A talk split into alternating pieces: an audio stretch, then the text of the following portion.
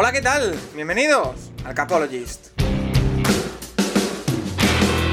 Where I come from isn't all that great. My automobile is a piece of crap. My fashion sense is a little whack, and my friends are just as screwy as me. I didn't go to boarding schools. Preppy girls never looked at me. Why should they? I ain't nobody got nothing in my pocket.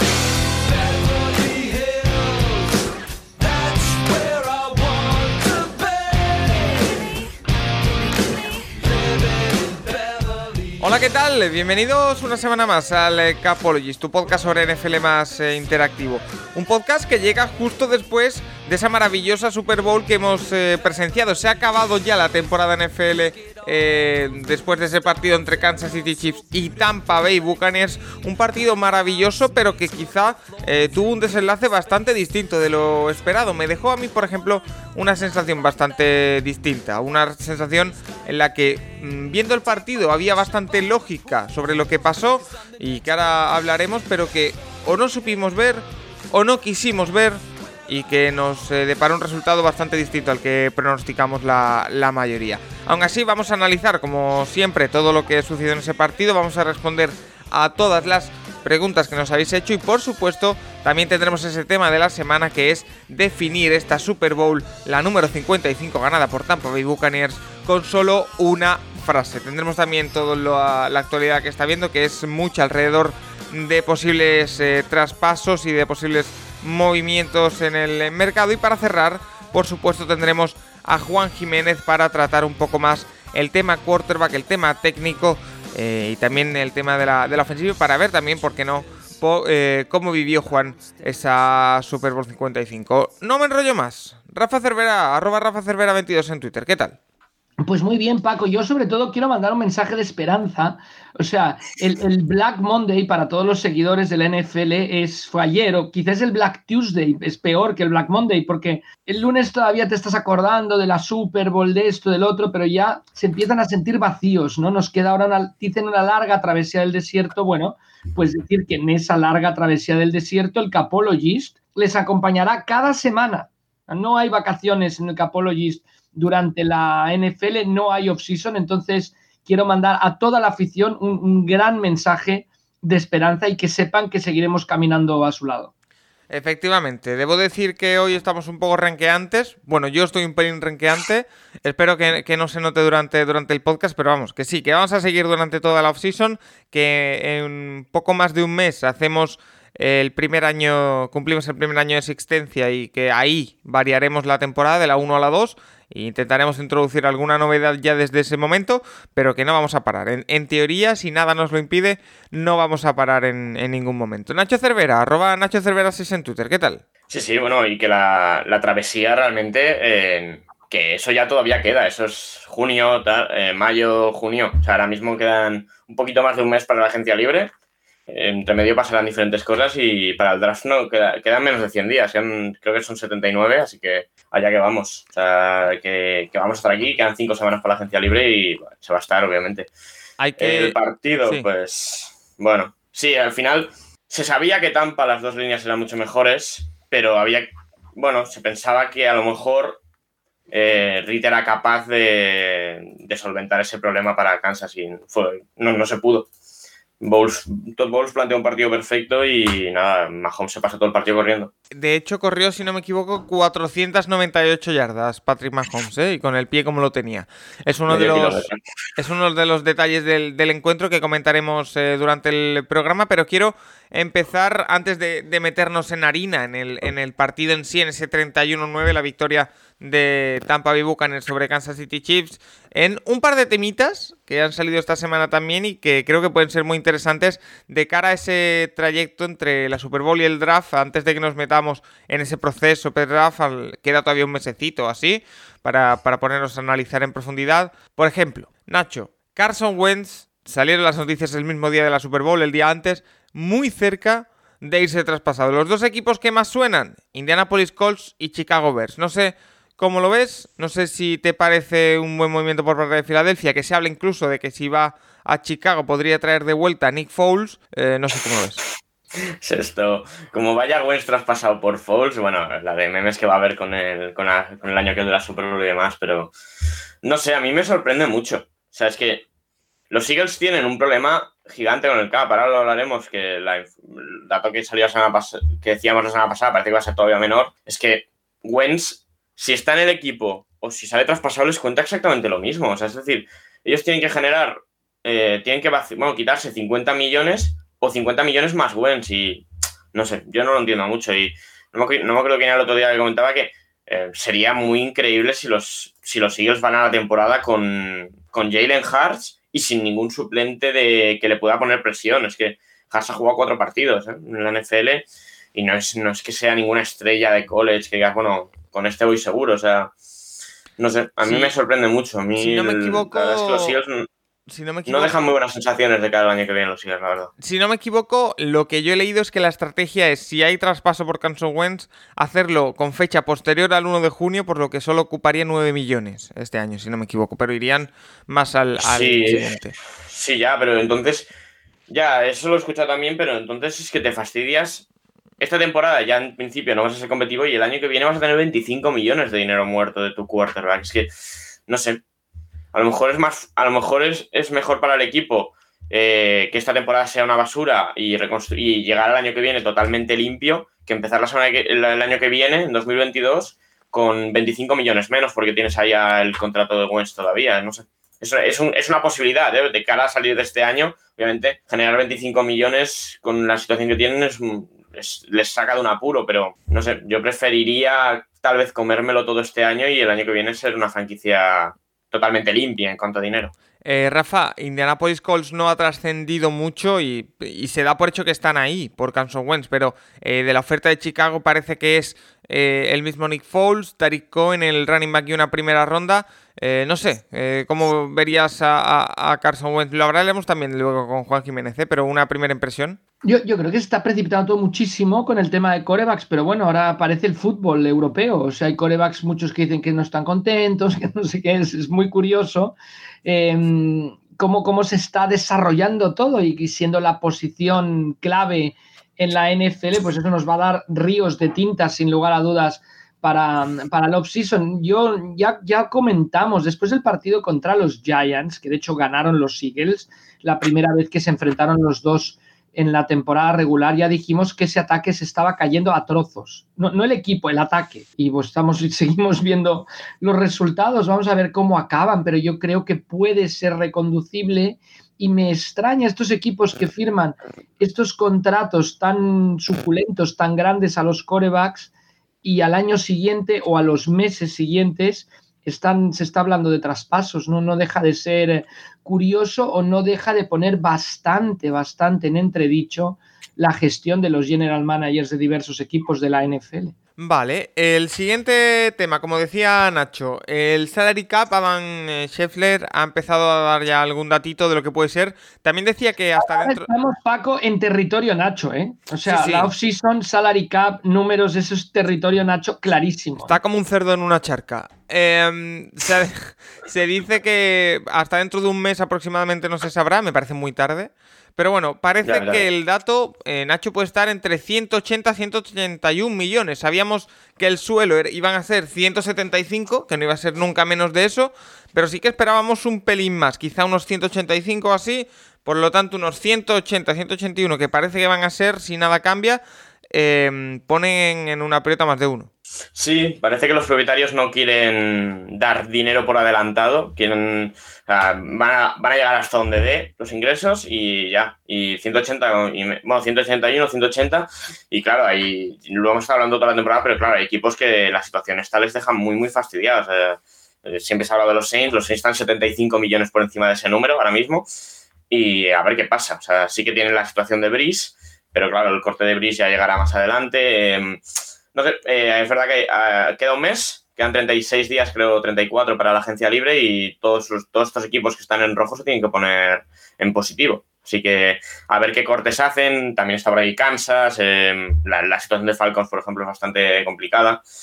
No sé, a ver, a ver qué pasa. Y claro, obviamente aunque empiece la agencia libre el 15 de marzo, eh, los jugadores cortados eh, van, a, van, a, tener una preagencia libre bastante interesante para ciertos equipos en este sentido. Eh, que otros años realmente los jugadores que se cortaban en febrero eran jugadores muy residuales. Este año va a haber jugadores muy buenos ahí disponibles. Y hay un señor llamado Bill Belichick que va a tener muchos millones disponibles. Claro. Em, pues vámonos, si os parece ya, a territorio Super Bowl, ese eh, partido número 55 por, por el anillo que se disputó en Tampa Bay entre los Buccaneers y Kansas City Chiefs. Repito el resultado, 31-9. Y tenemos muchísimas preguntas al eh, respecto, así que vamos eh, directamente con ellas. La primera, un poco outsider. Mario Pérez Bull, Rafa nos dice, ¿qué se cenó en la Casa Cervera? Creo que es importante saberlo. Depende el partido y depende la intensidad. La verdad, antes de la Super Bowl, quizá como no estaban los Packers, no sé, hubo verduritas asadas. ¿En serio? Un poco de carne hasta la plancha. Yo, llegué, cenado, así que yo ni idea. Sí, sí, sí, pero bueno, generalmente el menú clásico es el menú tailgate o, bueno, hot dogs y hamburguesas. O sea, ese es el ah, menú clásico, con muchas patatas em, y algo de bebida. No vamos a entrar en detalles, ¿no? Pero después no nos vamos conduciendo por ahí.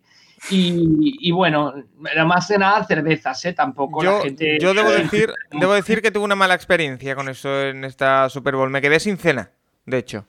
Pues hubieras venido a casa, te lo dije. Sí, sí, pero es que pedí la cena a las 10 menos cuarto de la noche, a las 11 y media eh, me seguían diciendo que la estaban preparando y estaba ya cerrado el restaurante. Entonces, eh, digamos que... También depende un poco del equipo que juegue, porque con el tema de los Packers sí que hacíamos un menú Wisconsin con uh, Bratwurst y al final pie de manzana, que es típico de ahí, ¿no? El apple pie que lo hacen, no sé, viene la herencia esta alemana, ¿no? De, en, esa zona. O sea que también depende del equipo, es, un poco variable, pero vamos, normalmente a tiro seguro hamburguesas y hot dogs. Vale.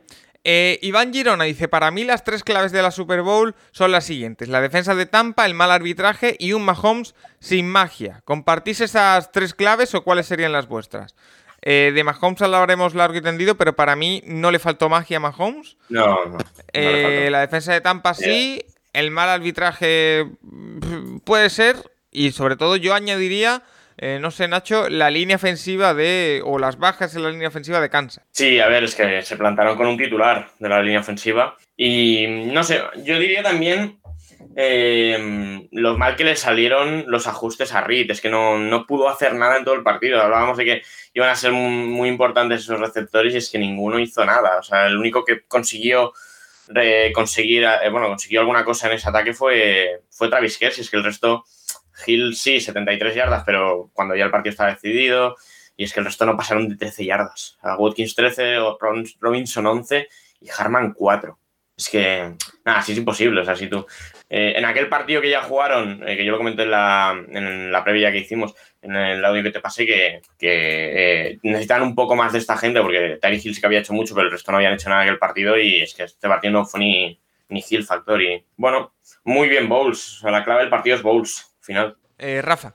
Pues yo creo que la gran clave es el, hambre de victoria de unos y de otros. O sea, yo creo que obviamente las bajas en la línea de ataque de los Chiefs condicionan el partido. Obviamente, y hay muchas preguntas al respecto, la línea de defensa es clave en el devenir final. Eh, Jack Bigneri, lo hemos comentado varias veces con Juan Jiménez, el entrenador de los Dragons, siempre dice que la línea más importante, línea, comentando la línea de linebackers, la línea secundaria, la línea que la línea más importante de un equipo de fútbol americano es la línea de defensa y lo pudimos ver. O sea, el dominio fue total de la, de la línea de defensa de Tampa Bay, metiéndole mucha presión a Mahomes. De hecho, quizá es de lo que adolecieron los Bills en la final de conferencia, de poder presionar a, a Mahomes. Pero los, los, Chiefs nunca entraron, como se dice, en el, en el partido. O muchísimos errores de todos, ¿eh? Eh, quizá el que menos Mahomes, pero vemos un drop clarísimo de, de, Hill en una jugada, en un drive que podría haber acabado en touchdown, un drop de Travis Kelsey en un tercer down. Estoy hablando a inicios del encuentro, ¿eh? ¿eh? Una defensa secundaria que sí, que quizá el rigor arbitral, bueno, no, no quizá, el rigor arbitral, y ya me parece que hay varias preguntas al respecto, de evaluar la defensa de pase fue mucho más estricto que en las finales de conferencia, eso sí, pero también vemos una secundaria desbordada de los, de los, de los Chiefs yo creo que fue todo un cúmulo de cosas. Andy Reid totalmente fuera del partido, totalmente sin capacidad de reacción, como hemos dicho.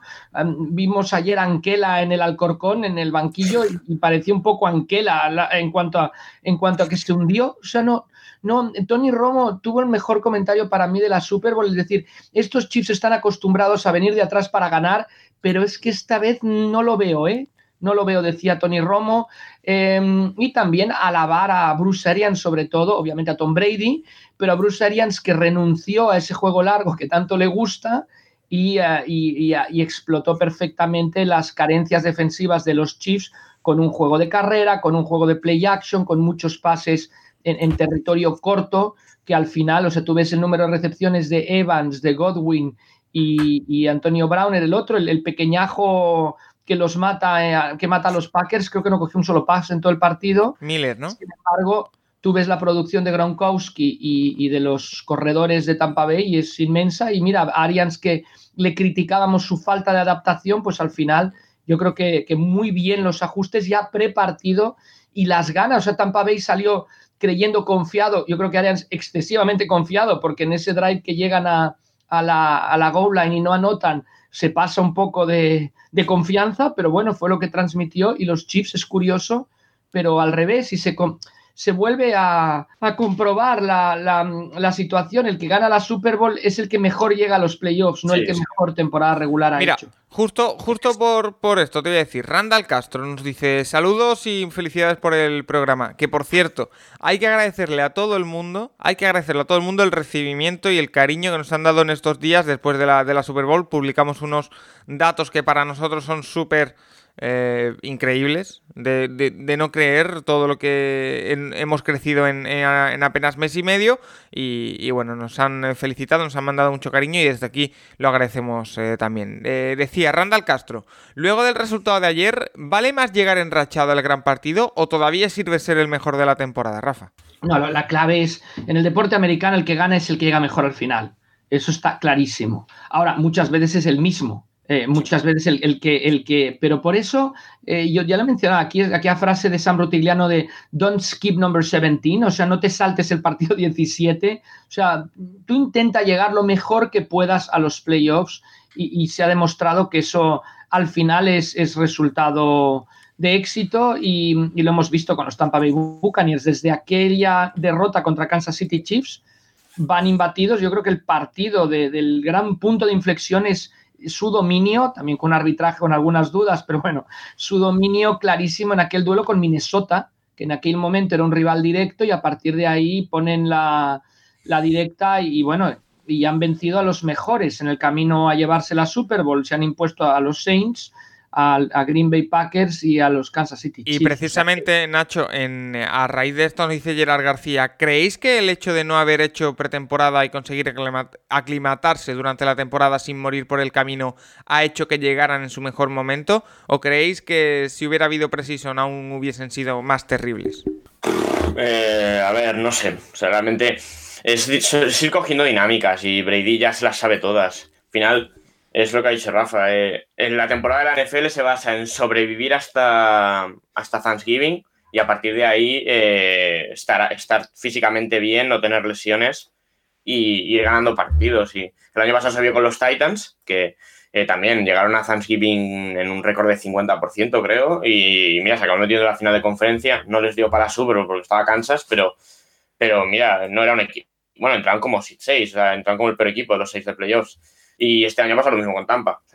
Tampa ya vio que no podía ganar la visión y desde Wildcard eh, es que han ganado, creo son ocho victorias seguidas desde aquel partido de Kansas City. No, no han vuelto a perder y, y Brady ya se las sabe todas. Es un perro viejo en esto y, y, no es el primer año que dices, bueno, los Patriots siempre empiezan regular y luego a final de temporada siempre son, son un gran equipo y este año ha vuelto a pasar. O sea, no creo que con la Precision, la Precision al final eh, tampoco pueden hacer muchísimas cosas. Ahora mismo con, los, bueno, con los convenios que han ido firmando es que la cantidad de, entrenos que se pueden hacer en una pretemporada son muy pocos. realmente no cambia tanto. Y yo en la Precision veo que es más clave para jugadores que estén en el alero que para Brady. O sea, no, iban a arriesgar a Brady en partidos de pretemporada. O sea que...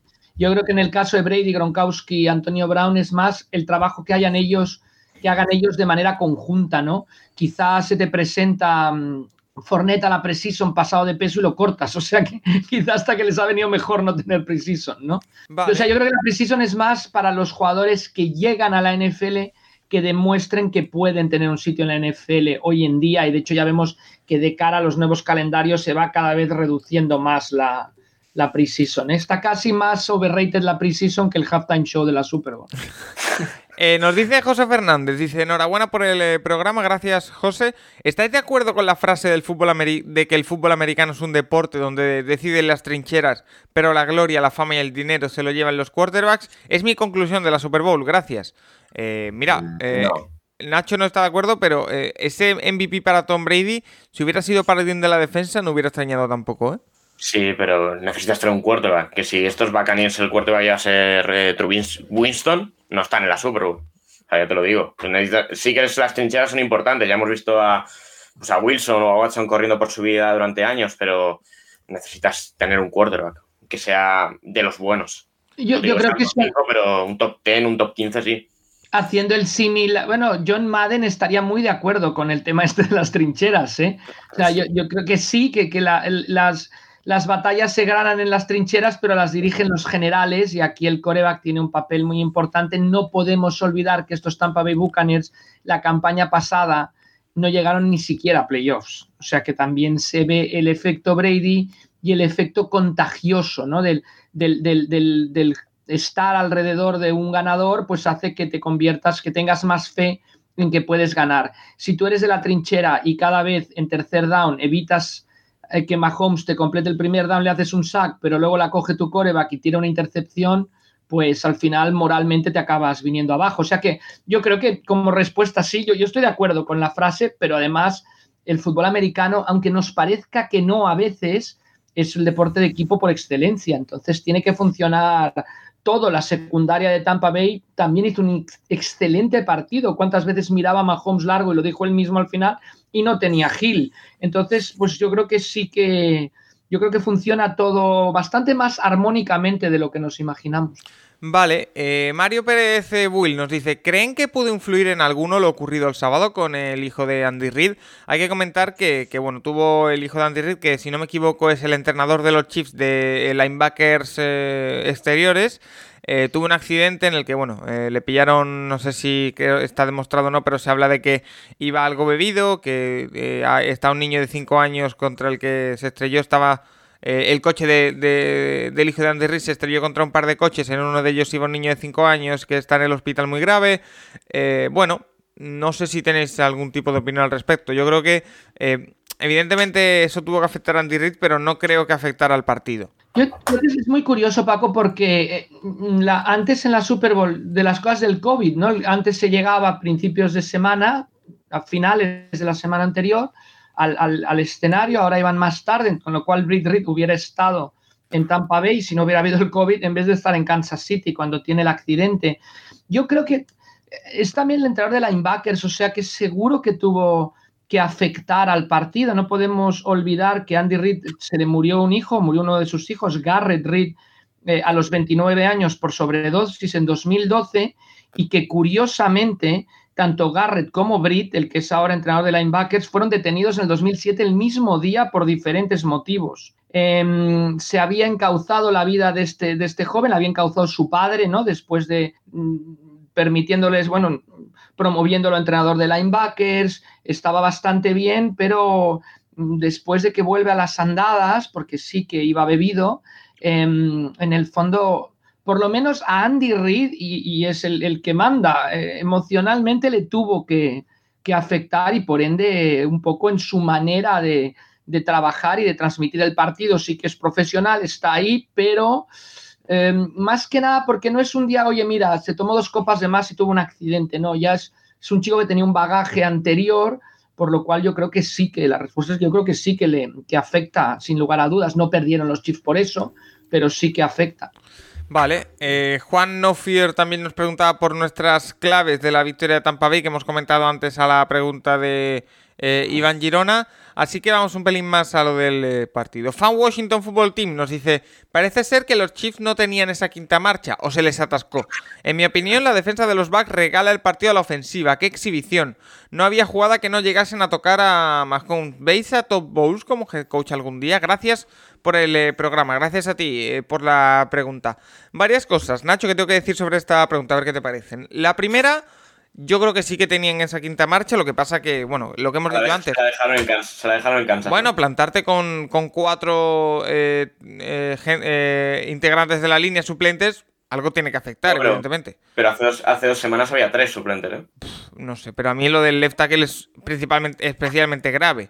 Después, eh, Sí, contra esa no- defen- entraron más por dentro que por fuera, prácticamente. O sea, Lo que pasa es que aquí el pass rush de Tampa Bay no se puede comparar con el de Buffalo. o claro, sea, claro, ese, ese es el tema principal. Y sí. después, lo de Todd Bowles, yo quiero aquí eh, decir algo.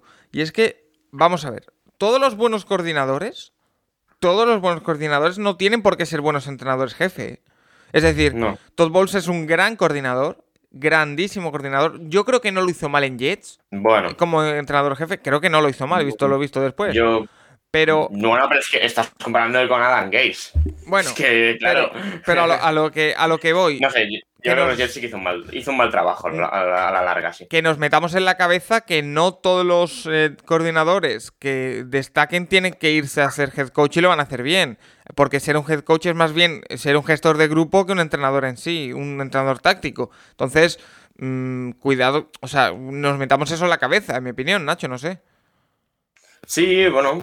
eh, a ver, eh, ya fue sí, ya fue head coach en aquellos Jets. El primer año sí que lo hizo muy bien, estuvieron a nada de entrar en playoffs con Fitzpatrick, pero a partir de ahí, los últimos tres años, que son dos 5 11 y un 4-12 y siempre entre los seis peores equipos de la liga. Entonces, no sé, sí que el año 2017 tiene bastante mérito, como el de Flores el año pasado los Dolphins, pero eh, esa, esa y mira, es bastante similar, porque luego draftean a Darnold, este año los Dolphins han drafteado a Tua, eh, pero aquellos, estos Dolphins han doblado victorias y el último año de Bowles en Jets es muy malo, o sea, es que acaban en el, que es el 3 del draft, sí, sí, con, cogen a Quinn Williams, entonces es que, no sé, o sea, pasar de, pasar de un 10-6 a ganar 14 partidos en 3 años, hombre, yo creo que es, mm, cualquier persona que vea esos récords te, te- te- te dice que, lo- que se va a la calle. o sea, es También le desmontan último- el equipo, ¿eh? ¿eh? También le Sí, desmontan bueno. el equipo, ¿eh? Sí, y tiene mérito ese año 2017 ganan cinco partidos, porque la gente decía es que no va a ganar ni dos. Pero el año siguiente, que el equipo ya sí que le traen a ciertos jugadores, nada, fue, otro- fue otro desastre.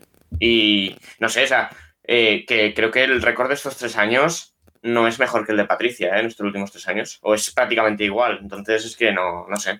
Vale. Eh, yo creo que hace tres años, hace, no, es- esto es hasta dos años, ¿no? Eh, Gates, sí, pues, eh, no sé, hace dos años yo creo que todo el mundo veía lógico que echasen a, a Ah, Bowles. El problema es que el reemplazo ha sido todavía peor. Y Pero- Víctor, Víctor Sueiras también nos pregunta por Todd Bowles y nos dice, eh, ¿no sería posible que el MVP fuese Todd Bowles, quien para mí fue el que ganó el partido? Eh, Nacho, ¿para ti ganó el partido Todd Bowles? Sí, o sea, al final es verdad que el ataque mete 31 puntos, pero eh, la defensa es que hizo, bueno, hizo un partidazo. La primera parte no, no, pudo, no pudo hacer nada Kansas. O sea, Kansas tiene cinco jugadas en toda la, en toda la red son de los Buccaneers, a menos de 20 yardas de touchdown. Y, a ver, obviamente na- no se le da el MVP al coordinador, pero yo, por ejemplo, yo se lo hubiera dado a Shaq Barrett, no a Brady. ¿Ves? Al final sí que había debate, como comentaba yo, yo antes.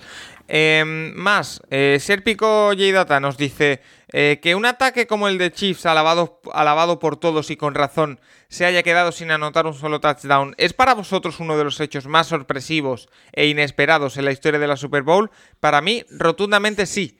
Un abrazo, un abrazo para ti también, eh, David.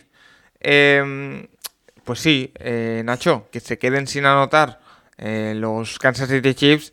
eh, es que es lo que he dicho yo un poco al principio. Visto el partido, todo, tiene mucha lógica, porque ese front seven de Tampa Bay metiendo presión contra una línea que, que son todos suplentes en Kansas, metiéndole presión a Mahomes que no puede trabajar, se ve todo muy lógico, pero no lo quisimos ver y- es una sorpresa. Sí, bueno, igual que hace un par de, bueno, hace sí, un par de años los Rams se quedan a tres puntos o, o los Broncos con el mejor ataque, el mejor, bueno, el ataque más que más puntos ha metido y todos los últimos años se quedó, se quedó con 8 puntos contra Seattle también, no sé. Es verdad que la Super Bowl sí que hay, ataques que colapsan y mira, pues este, este año pasó, es extraño con, los Chiefs, se recordará mucho tiempo. Dejar a Kansas en 9 puntos. Mahomes nunca se había quedado en menos de 10 puntos como corredor titular. Y mira, pues ha pasado. Y bueno, es extraño, sí. Siguiente pregunta, Nacho. Nos pregunta Juan Fútbol: ¿se pasó de atrevido Andy Reid al final del segundo cuarto con los tiempos muertos? Por cierto, lo de los cuatro últimos minutos de la primera parte y los cuatro primeros de la segunda se confirma. Es cierto, ¿eh? esa teoría, bueno, esa teoría, esa, eh, ese concepto que nos eh, contó Juan Jiménez se ha ido confirmando. ¿eh?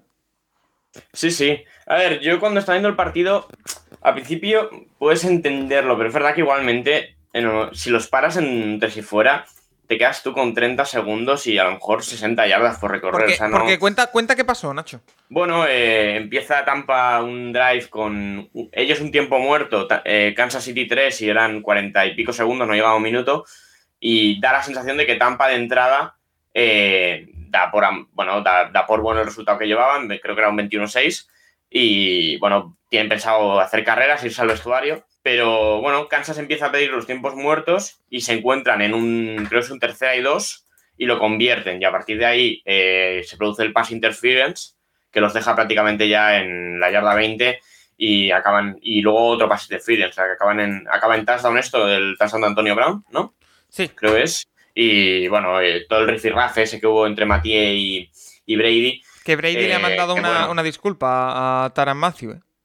Sí, pero bueno, al final es el juego del partido, intenta sacar al rival. Hay Matío hay un momento del partido que por su bien necesitaba irse al vestuario, al descanso y, estaba muy sobrepasado por la situación. Y bueno, sí es verdad que viendo que tu defensa no había conseguido hacer nada en la primera parte contra ese ataque, lo mejor era pues levantar la bandera blanca, irte al vestuario, recibías tú en la segunda parte, irte 14-6 que con un buen drive en la segunda parte podías ponerte, te podías ver uno abajo o empatado, habiendo jugado mucho peor. Y, bueno, pues bueno, un error y ya está. Es verdad que... Demasiado ambicioso quizá Andy Reid ahí. Bueno, no sé, bueno, sí, un poco tal vez sobrevaloración de, sí, de la situación, pero bueno, es verdad que Andy Reid, eh, a lo mejor allá con el anillo se le ha borrado un poquito este tópico, pero siempre se ha dicho que no es, el, no es un, un manejador de, bueno, su manejo del tiempo del reloj es bastante malo, siempre lo ha sido y pues aquí en esta Super Bowl se volvió a ver eso.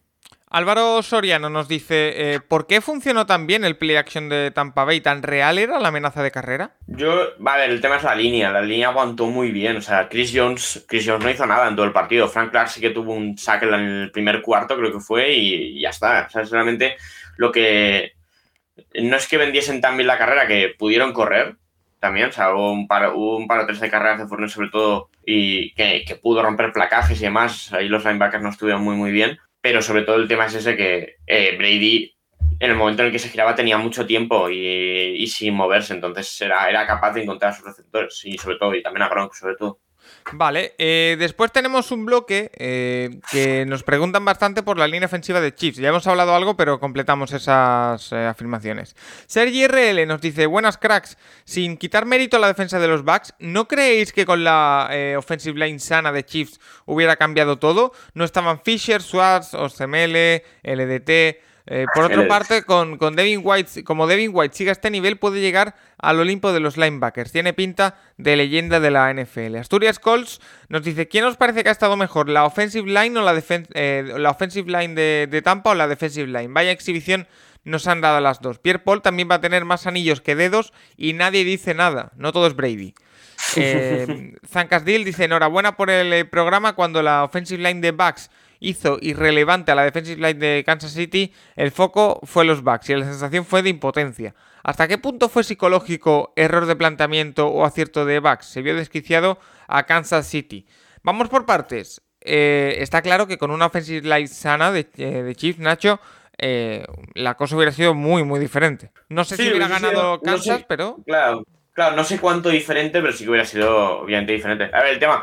Sí, obviamente, con Fisher y Schwartz a ver, os me he leído Duvernay Taurif, el médico que. Bueno, ha salido un par de vídeos esta semana hablando de su experiencia de la temporada. Semele llega para reemplazar, o sea, Semele no hubiera estado si, si no hubiese, optado, hubiese hecho el opt-out, pero bueno, verdad que obviamente que te falten tres tíos que son muy buenos de entrada, eh, eh, obviamente afecta. Lo que no sé, a ver, esa línea defensiva también pasó la semana pasada por encima de toda la línea ofensiva de Packers, hizo que la línea, ah, bueno, hace dos semanas hizo que la línea ofensiva de Packers había sido posiblemente la mejor de la temporada, así que, así que no sé, o sea, tal vez hubiese, no sé si se hubiese sido tan exagerado, pero creo que, creo que el nivel que han dado esos cuatro, eh, a su, eh, pues Pierre Paul y, Barrett durante estos playoffs es increíble, de verdad.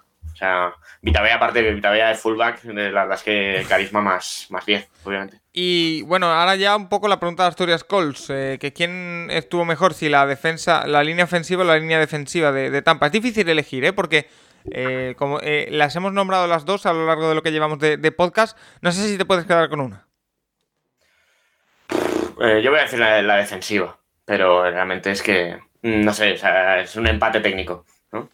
Y después la de Zancasdil, eh, cuando la offensive line de, los Bucks hizo irrelevante al, rush de Kansas, de, en, la, en, la, parte de atrás ya sabíamos que había bajas en los safeties y, se notó. O sea, eh, eh, lo, de Gronkowski es espectacular, ¿eh? O sea, yo, yo dije antes del partido, además tuve ese feeling en un momento y lo puse. Digo, bueno, lo voy a poner igual que pongo tantas cosas. Pero dije, puse, tengo el feeling de que Gronkowski la va a liar. Y, mira. Sí, sí, hizo un, un muy buen partido, la verdad, Gronk. Porque al final, Gronk, eh, te miras a la temporada y viendo así Tyrants disponibles en agencia libre y te das cuenta de al final eh, Hunter Henry sí que ha tenido alguna lesión durante el año, pero ha hecho más yardas Gronk. O sea, al final Gronkowski jugando a no sé qué nivel suyo, o sea, no sé si al 20% de lo que era Gronkowski ha hecho 600 yardas este año. y bloqueando muchísimo. ¿eh? claro, y bloqueando es un crack también. Realmente ha sido un sexto línea ofensiva ahí. a ver, el tema de la defensa de Kansas, sí, a ver, la defensa de Kansas realmente tiene tiene ciertos jugadores que son muy buenos, pero el resto son todos currantes. Y el momento en el que los expones y le das tiempo a un quarterback, te sabe encontrar las carencias. Lo que, lo que han sido muy buenos durante todo el año es una defensa que está muy acostumbrada a ir por delante, a ser agresiva, porque sabe que van ganando, van ganando de 10 o que el ataque en el siguiente drive va a hacer algo. Y, este, y, y en este caso se han visto la necesidad de cada drive tener que obligarse a hacer un 3 y fuera para conseguirlo. Y no es fácil, no es ese tipo de defensa ahí. Claro. Además, Matías, que es el líder de los de atrás, de, la parte la secundaria, también de los linebackers. La verdad es que el partido de Matías es complicado. Se te, nota, se te nota Nacho, que eres del Barça, ¿eh? ¿Por? decir Matías en vez de Matthew, ¿eh? Bueno, pero. no, no sé, no sé cuál es. Tyran Matthew, Tyran Matías, no sé. Bueno, Matías en el Barça fue un desastre. eh, fan FH34 Mariners eh, nos dice, nos deja una pequeña reflexión barra pregunta. Dice, primero me echaré flores a mí mismo. No conviene apostar en contra de Veridi en, play, en playoff o Super Bowls. Una vez más. Pues sí, eh, no te voy a decir que no. Dice, y ahora un poco del especial de Super Bowl de, las batallas. El alumno, alias el sijoquero mayor del reino, aprende bien del maestro. Nacho, Creo que se refiere a ti, ¿no? ¿Cómo llevas que te llamen el Seahawkero mayor del reino? Pues no sé. Verdad que cuando grabamos también con los de Seahawks, eh, él también está comentando bastante y alguna pollita le hacemos ahí de los Steelers. Pero bueno, eh, pues no sé. está bien. Eh, dice, habla sobre Ken Norton Jr., que nos han dejado, que hablamos en, en uno de los podcasts especiales, ya no sé cuál porque me pierdo pero eh, su padre, que nos decía en el, dato muy interesante, Daniel de Besa, que eh, un boxeador de mucho éxito.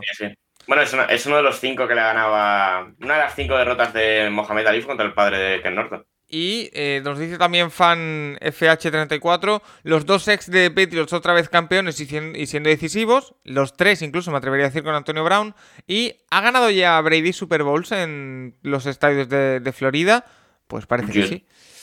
Eh, sí, pero. yo en los tres estadios, dice, o. No, yo creo que en el estado de Florida, ¿no? No, yo diría en Miami no ganó ninguna. Ah, pues mira, eso le queda. yo, diría que los Patriots en Miami no ganaron ninguna. La Super Bowl del año que viene es en Los Ángeles, ¿verdad? Eh, sí, porque iba a ser este, lo cambiaron de orden. No hay ninguno previsto en Miami, ¿no? ¿Ninguna Super Bowl? Mm, a lo mejor en tres o cuatro años. sí puede ser, pero yo diría que los Patriots en Miami. Ahora lo compruebo, ¿eh? Pero yo diría que los Patriots en Miami no ganaron ninguna. Vale, eh, vámonos al tema arbitral. Mientras esperamos que, regrese Rafa, que está teniendo una llamada, eh, nos dices por CTSS Eh, ¿Creéis que el partido estuvo condicionado por las flags de comienzo del, partido? Íñigo de Diego también va por ahí y nos dice: Hola, buenas tardes, vaya Super Bowl. ¿Creéis como yo que los árbitros influyeron en el resultado? Los, dos, los tres españoles del segundo cuarto marcaron el partido, especialmente la intercepción. ¿A qué se debe esta diferencia de, de criterio? Su golpeó a Mahomes y se fue de rositas. Javi Chuichu nos dice, para mí los cebras hundieron moralmente un poco más a la defensa de Kansas City. No es extraño el cambio de interpretación, no es extraño el cambio de interpretación de los cebras y la cantidad de penalizaciones a Kansas City. Eh, dice, no creo que fuera solo por eso, pero ¿hasta qué punto pudo influir eh, las decisiones arbitrales? Kansas City estaba acostumbrado a ser tratado de usted, pero contra el equipo del Goat les rebajaron un tono eh, en el respeto. Hubo jugadores a los que se le veía Em, eh, esa incomodidad de estatus eh, perdido. Y también Yankee Matías nos dice, es poco popular hablar de árbitros, soy consciente de ello, pero la rigurosidad a finales del segundo cuarto pudo cambiar la dinámica del partido. Hasta ese momento Kansas estaba frenando bastante bien a Tampa. A ver, por partes. No creo que eh, estuvieran frenando muy bien a Tampa, pero bueno, por lo menos estaban frenando. Lo que sí es cierto, Nacho, yo veo dos cosas. Uno, está clarísimo, y creo que todos estamos de acuerdo en que eh, ese final del segundo cuarto, en términos arbitrales, es bastante deplorable. Es decir, eh, no hay pass interference eh, por ningún lado. El, que pitan en la Enzo no es porque, evidentemente, no llegaba ese balón de ninguna de las maneras el, receptor de, de Buccaneers. Pero aparte de eso, a mí me da la sensación de que hay mucho holding, hay mucho offside yo lo que más que más que problema de árbitros veo eh, falta de orden, falta de concentración, falta de disciplina por parte de los Chiefs que me parece mucho más grave. Sí, porque al final los Chiefs también, o sea, no puedes hacer un offside en un, en un cuarto y cinco en un field goal. Es que no, no, hay cosas ahí que no te la puedes. Que luego hay una pregunta sobre por qué pasó ese primer 10, es esa de José Castelló. Ese es el tema, o sea, era un cuarto y cinco, falta de eh, offside, cinco yardas, pues de cuarta y cinco a primero y, a primero y diez. Si hubiese fuese un cuarto y seis, sería otra vez el field de cuarta y una, pero eh, no sé, yo creo que ahí hubo bastantes errores de Kansas de, uno, eh, los jugadores, el tema de disciplina, del tema de la disciplina y, por parte de Español y Reed de no, no, bajar, no bajar la intensidad de, y, relajar un poco la, cabeza de sus jugadores. A Mathieu Mateo hubo un momento que estaba completamente desesperado y se notó en el campo luego. O sea, eh, es más, en el touchdown de Antonio Brown busca directamente al tío que está con Matthew y lo encuentra. Y no sé, es verdad que, bueno, esto también es parte del deporte, saber, saber sacar al rival del partido y, Tampa lo consiguió a través de, su juego y de, y de ciertas situaciones arbitrales que sí que a lo mejor fue un poquito en casero. O sea, el golpe, la falta que le pitan a, Chris Jones, que aparte de 15 yardas por ser Sportman-like conduct, pues no sé. Es. No, yo la vi un poquito rigurosa, por ejemplo.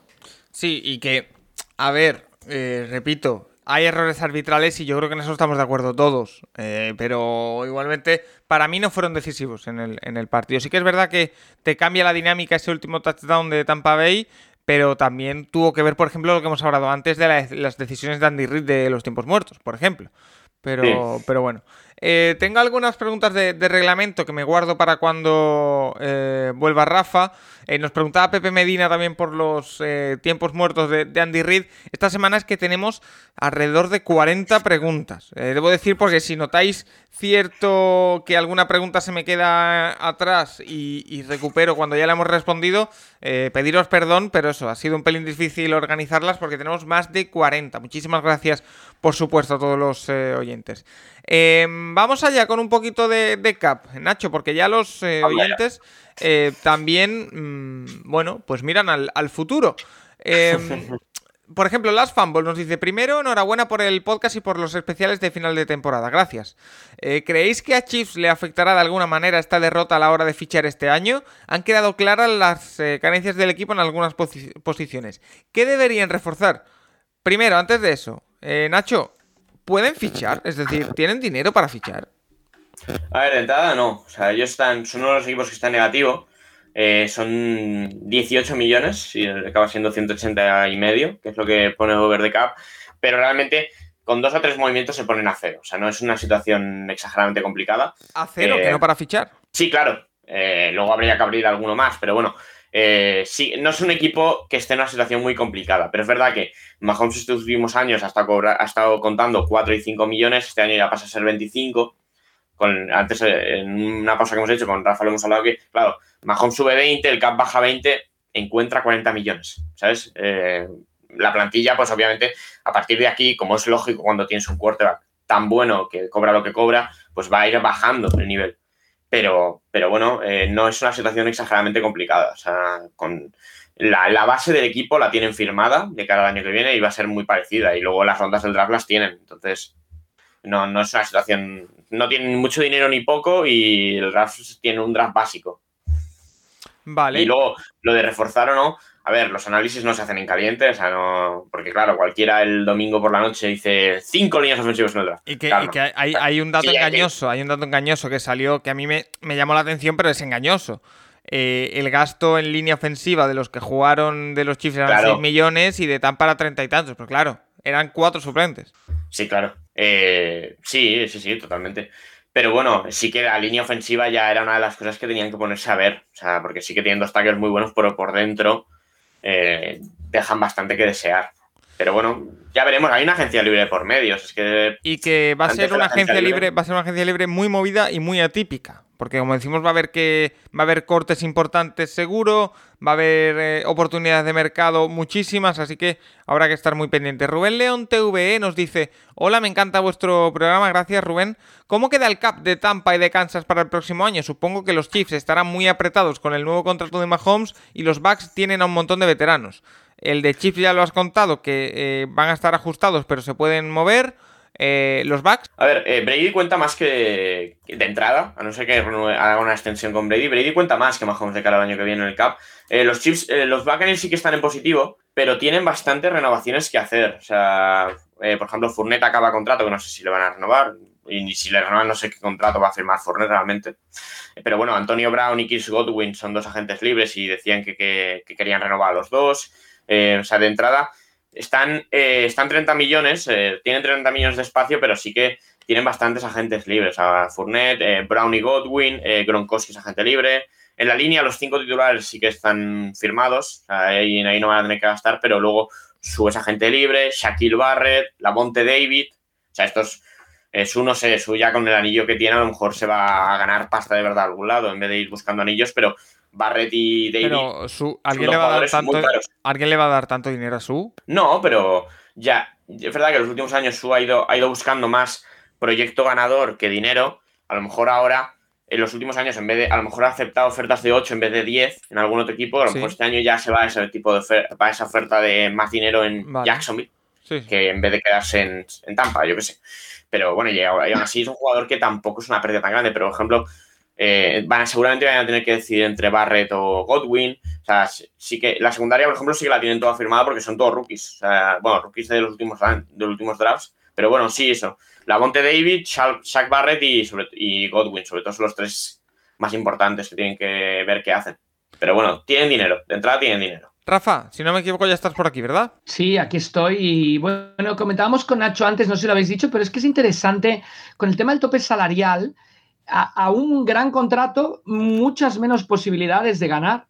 Porque claro, te estás llevando el dinero que necesitaría tu equipo para pagarle a otros grandes jugadores. Entonces, yo creo que eso también va a acabar eh, encontrando un equilibrio, debería encontrar un equilibrio. El hecho de decir, mi apellido Su, ¿qué quiero? ¿Ser multi, multi, multi, multi, multimillonario o solo multimillonario y ganar, no? Bueno, de hecho ya hemos leído, por ejemplo, hay noticias que hablan de que Mike Evans eh, está dispuesto a bajarse el sueldo para eh, que vuelva todo el mundo a, los Tampa Bay Buccaneers.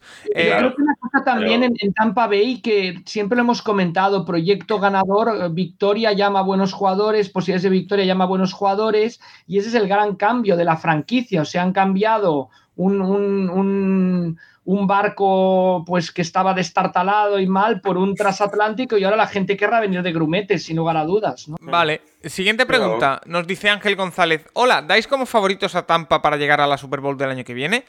Eh, han pasado dos, dos, días de la Super Bowl y ya estamos pensando en la 56, ¿eh?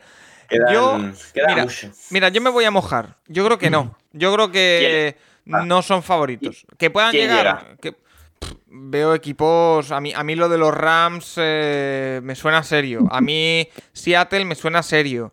Eh, Seattle, sí. Sí. Eh, Si no traspasáis a llamada a Adams, sí. A- yo veo ese par de equipos por encima. Green Bay, por supuesto. Entonces, favoritos no. Que puedan llegar, es posible. Pero para mí ahora mismo son eh, quizá el tercer cuarto equipo en orden de, de preferencia. A día de hoy, ¿eh? Como diría la libreta de Bangal, a día de hoy.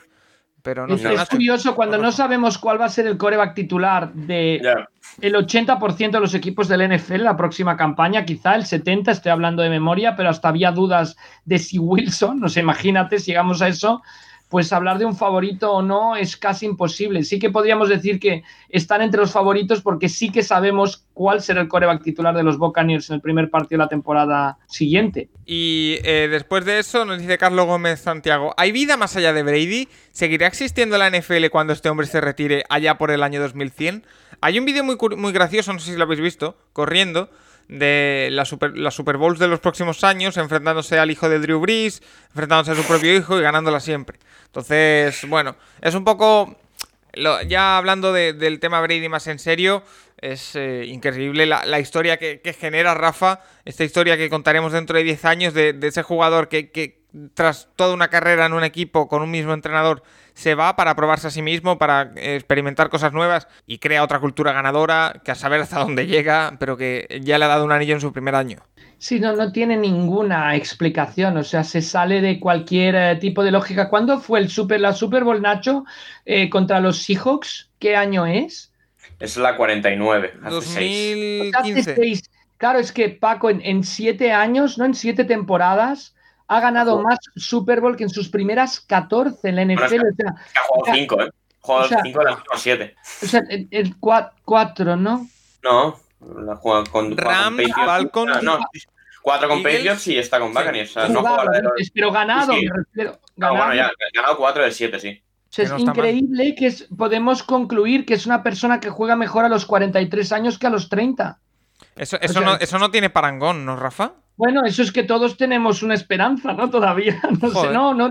Es que es tremendo. Además, comentamos con Nacho, ¿quién sabe cuántas Super Bowl va a ganar Mahomes? Es que es muy difícil ganar una Super Yo Bowl. lo, Tiene que yo lo decía el otro día, que te eh, lesionan cuatro líneas de ataque y ya no ganas la Super Bowl. Y Brady continúa haciéndolo. Yo decía que a ver si Brady pasaba el testigo a Mahomes, pero es que quizás sigue ganando y no pasa el testigo a nadie. O sea, es que es increíble. Yo cuando terminó el partido lo, lo- lo dije en redes porque vi muchas, muchos mensajes de, bueno, no pasa nada, los chips eh, ya llegarán el año que viene o les, les quedan muchas por delante con Mahomes al frente. A ver, Bueno, a ver.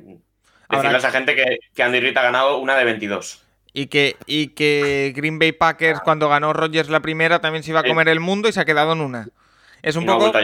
Es un poco el mensaje Eh. que, que lancé cuando se eliminaron los Browns de no tienen un futuro brillante, el año que viene seguro que sí. A ver, la NFL pasan muchas cosas y evidentemente ese ataque de, de Kansas City Chiefs les va a dar para estar muy arriba, seguro.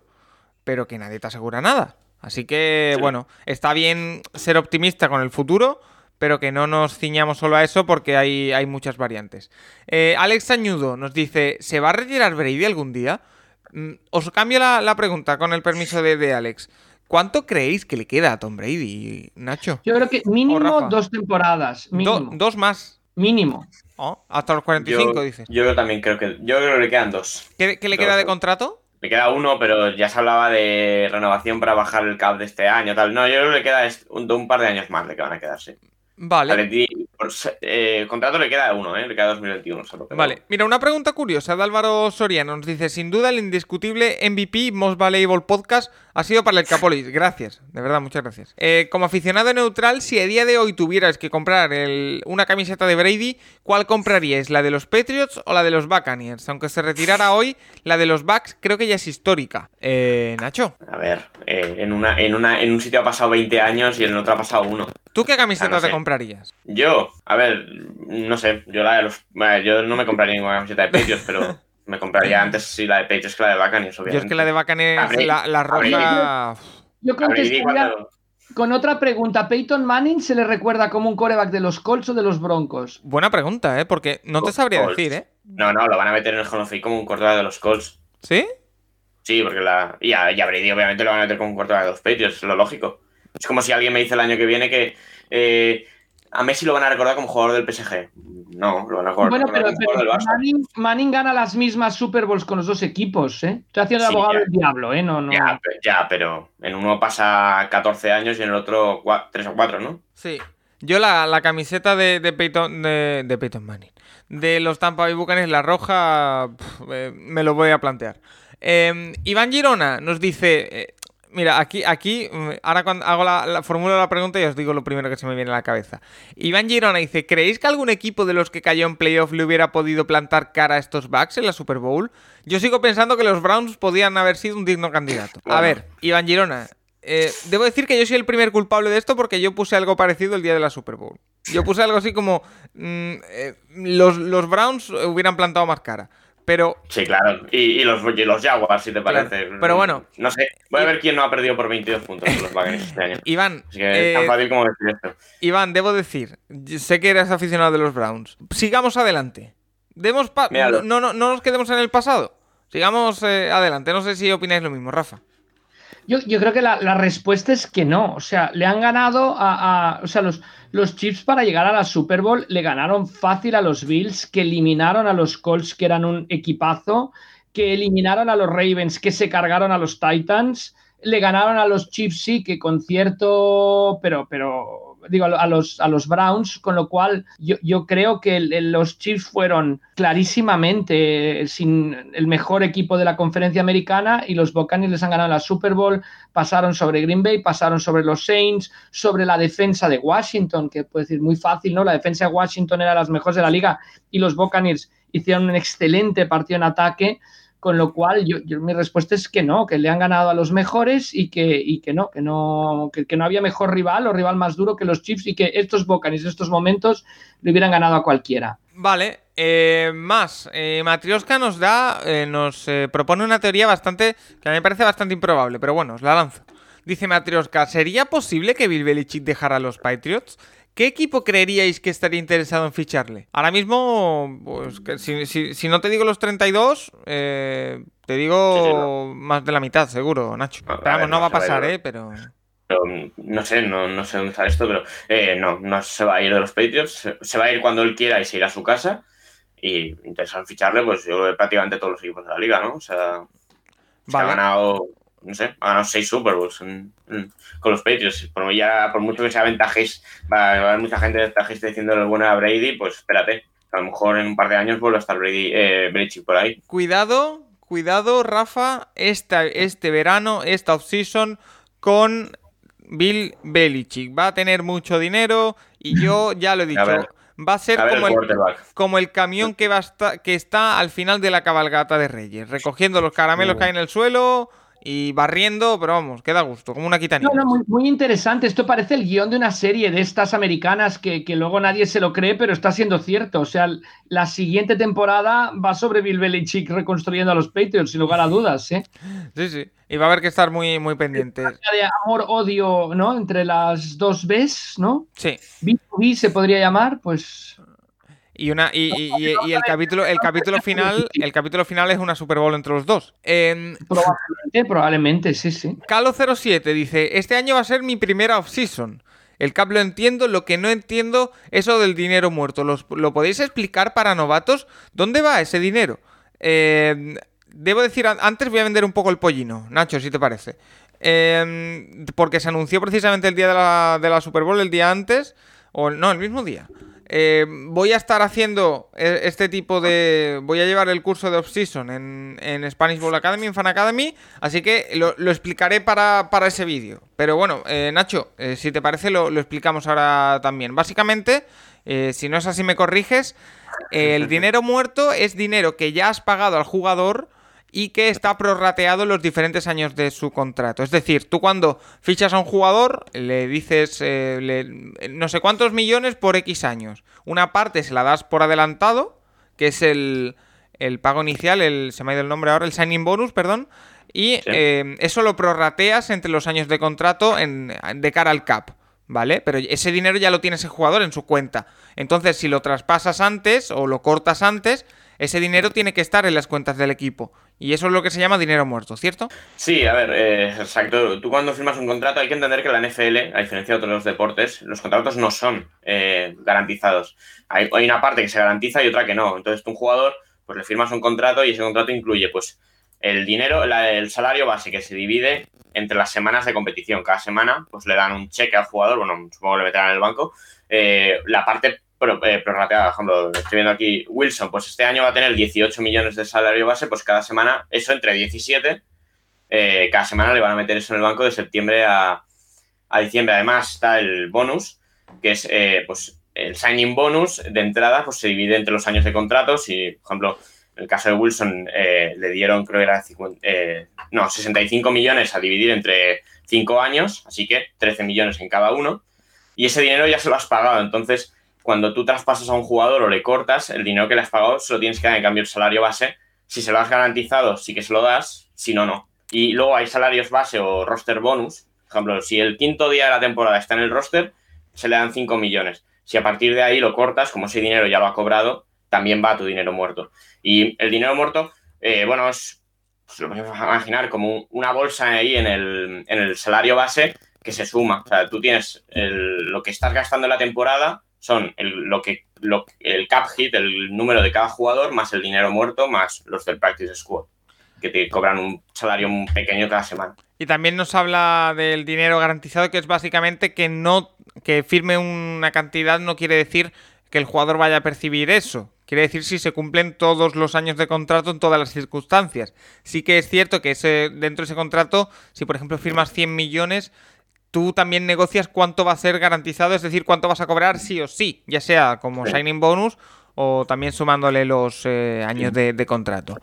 Eh, y ahí, y, bueno, ya hay salario que se, que se garantiza al, al, momento de la firma y otro que se garantiza dos años antes de que, de que vaya a cobrar eso o tal. Son así pequeñas bueno, negociaciones y pequeños eh, trucos para que luego el jugador, pues obviamente también hay que entender que si tú firmas un contrato cuatro años, una cantidad, no te cuenta lo mismo cada año el jugador. Tú lo puedes manejar de tal manera. Este año se van a firmar muchos contratos que son altos, pero este año los jugadores van a, van a contar muy poco contra el cap. Vale. Eh, Rafa, si te parece, eh, vuelvo a unas cuantas preguntas de reglamento que me he guardado, así que vamos a volver un pelín al Super Bowl. Eh, José Castelló, por ejemplo, nos dice, en la patada de field goal que realiza Tampa, ¿por qué le adjudican un nuevo primero y diez? ¿Qué tipo de falta es? ¿Por qué se concede esa sanción al equipo visitante? Bueno, aquí hay dos cosas importantes a considerar. Primera, hay faltas de la defensa que implican un primer down automático independientemente que no se recorra la distancia necesaria. Por ejemplo, si estás en tercero y 33, intentas lanzar un pase y la defensa secundaria hace un holding, holding contra la defensa implica, o sea, son cinco yardas, pero implica primer down automático. En este caso, no la penalización fue un offside que no implica primer dan automático, pero sí le permitió a los Buccaneers avanzar las cinco yardas que necesitaban para completar el primer down. Por eso aceptan la falta y prefieren el primer down al field goal. Vale. Porque imagínate, si es un tercero y cuatro y la defensa hace una falta de cinco yardas, aunque no sea un cuarto y cuatro, aunque no sea primer down automático, esas cinco yardas te dan el primer down. Y aquí es muy importante decir que siempre que una falta transcurra durante la jugada, el, se, se, van al cuarto. O sea, no es decir, como ya han metido el field goal, la falta se aplica en el kick. No, o sea, como era cuarto down, se aplica en el cuarto down y les da el, la, nuevo, el nuevo primer down a los, a los. Perfecto. David DB nos dice que participó en el Gran Reto NFL, eh, que podéis escuchar, esa edición especial Super Bowl, pero se puede escuchar eh, todavía sin, ningún género de. sin ningún tipo de problema. Dice: eh, un wide receiver quiere correr una ruta y un defensor le obstaculiza voluntariamente e impide que corra la ruta. El quarterback lanza donde debería haber llegado el wide receiver, pero evidentemente el balón va muy lejos de su alcance. ¿Eso es inatrapable o es pass interference? A ver, debo decir, Rafa, primero que si está dentro de las 10 yardas eh, iniciales es defensa y ya está, ¿no? No, yo, creo que es una gran pregunta. O sea, además hay una regla ahí muy curiosa al respecto. O sea, primero, en las cinco primeras yardas lo puede obstaculizar siempre y cuando el receptor no haya alcanzado el nivel del cornerback. Una vez que pasan cinco yardas, si lo, obstaculiza y no se ha lanzado el pase, se marcaría contacto ilegal, que es una falta de cinco yardas con primer down automático. Eh, la pregunta es muy buena, porque en college cuando hay una, no sé si ha cambiado y se han adaptado a la regla del NFL, pero antes en college el holding o el, el holding, a un, tú cogías a un jugador que iba buscando un pase, eh, si por ese holding le evitabas alcanzar la pelota, no se pitaba pass interference, sino se pitaba holding, 5 yardas, primer down automático, en college 10. En la NFL no. En la NFL, si os fijáis, cuando el referee dice prior to the pass, quiere decir que el holding tiene que producirse siempre antes del pase. Contestando la pregunta, si se da la situación que nos plantean, es pass interference. Y se vio en el partido, en la, acción de Evans, de final de la primera mitad. Evans no llega a la pelota porque lo han cogido, el pase es inatrapable, pero como lo han cogido, entonces se pita pass interference. Yo esa, en esa, ahora te preguntaré por el arbitraje, pero esa...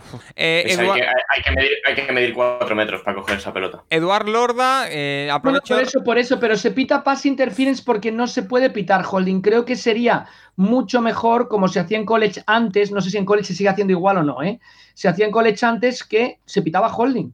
Pero en vez de darte un primer down en el punto de la falta, eran solo cinco yardas, hubieran sido solo cinco yardas de penalización contra los Chiefs. Eh, nos preguntaba antes Pepe Medina, eh, ahora también Eduard Lorda, así que Rafa, te, pregunto tu opinión. ¿Por qué a falta de un minuto para terminar la primera parte los Chiefs gastan sus tres tiempos muertos y dejan a Brady anotar otro touchdown? ¿Hay algo táctico que se me escapa? ¿Vosotros también flipáis con estas decisiones? Ha dicho Nacho... se, equivocan rotundamente. Yo creo que Reed comete el mismo error que la Flair. O sea, tú tienes... Una cosa es que hay el manual del entrenador y qué tienes que hacer y otra cosa es ver a quién tienes enfrente.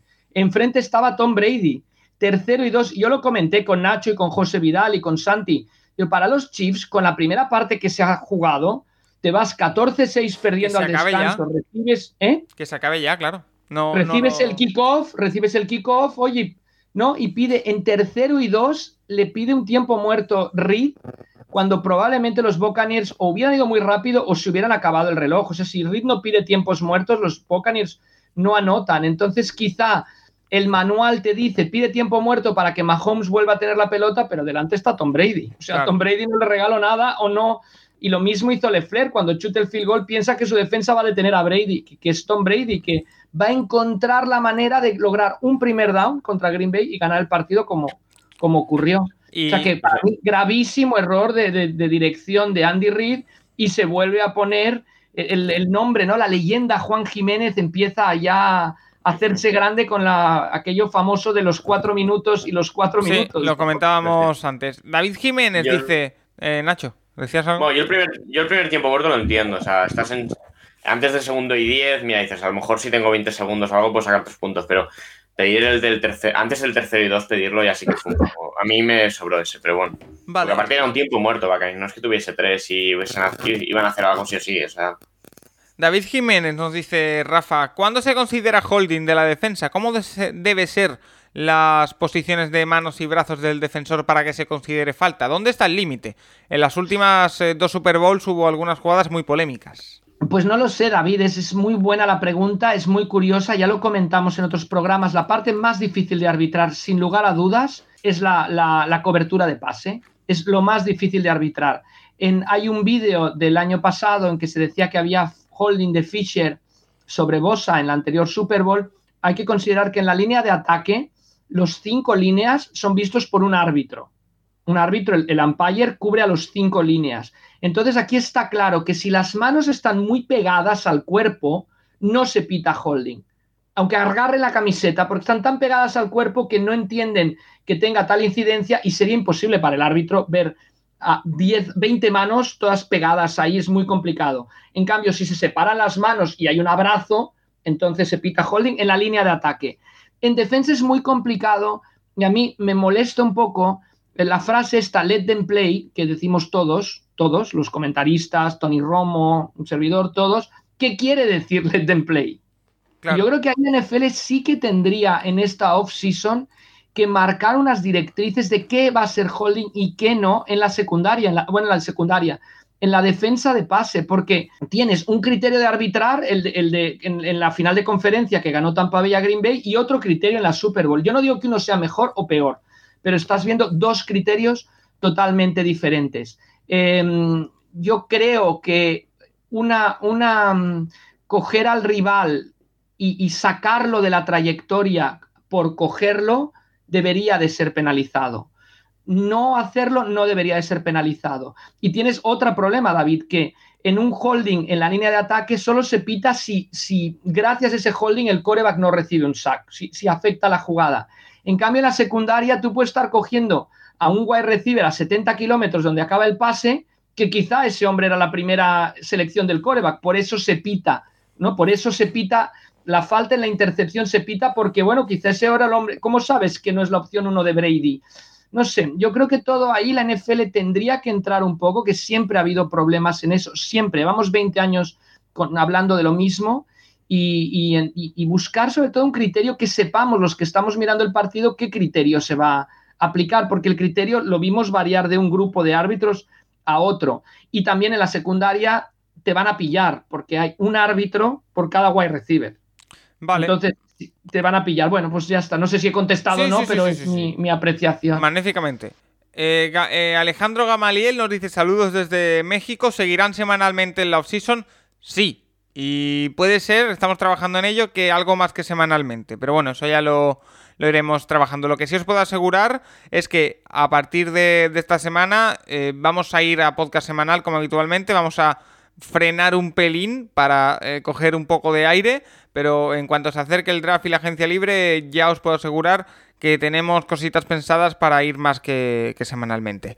Nos dice también eh, Alejandro, ¿qué movimientos esperan de estrellas entre equipos aparte de los muy sonados, pero que eh, sean producidos por el trope salarial? Eh, Nacho, ¿tienes algún nombre en, mente? ¿Algún jugador que tengan que dejar escapar de sus equipos y que pueda ser estrella en la agencia libre? Voy. Ah. Sí, ahora.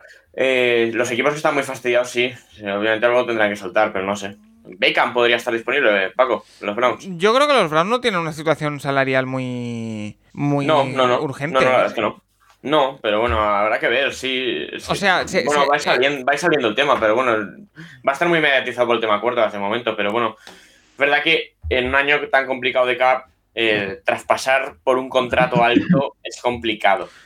Pero si son agentes libres, sí. Yo pensaba más bien, Nacho, en cortes, más que en traspasos, ¿no? Bueno, pues, pues mm, puedes mirarte la plantilla entera de los Eagles, de los Saints, de los Falcons, que estos van a tener que ponerlo ¿Un Jeffrey y algo de esto puede ser? ¿Quién? Por ejemplo, ¿Un Alson Jeffrey, por ejemplo? ¿O, dejaría mucho dinero muerto? Bueno, Alson Jeffrey, bueno, creo que bajó el salario y no sé, pero eh, muy posible que, bueno, Sackers dio a entender ya que no iba a seguir allí y, tiene contrato, o sea, que o, lo traspasan o lo, o lo cortarán, no sé. Son equipos que tienen que generar dinero y a ver cómo lo hacen, pero bueno, va a haber, va a haber gente interesante, pero todos los años suele haberlos. Lo que este año con la bajada del CAP, pues todavía más. Vale, vamos a terminar esta parte del programa con unas cuantas preguntas mirando al futuro. Eh, por ejemplo, José Manuel Marco nos dice, ¿qué equipos tenéis más ganas de ver o más expectativas os generan de cara a la próxima temporada? Yo ya lo he dicho, a mí los Rams, quizás porque han sido los primeros que se han movido, pero con eso de Stafford a mí me ponen bastante.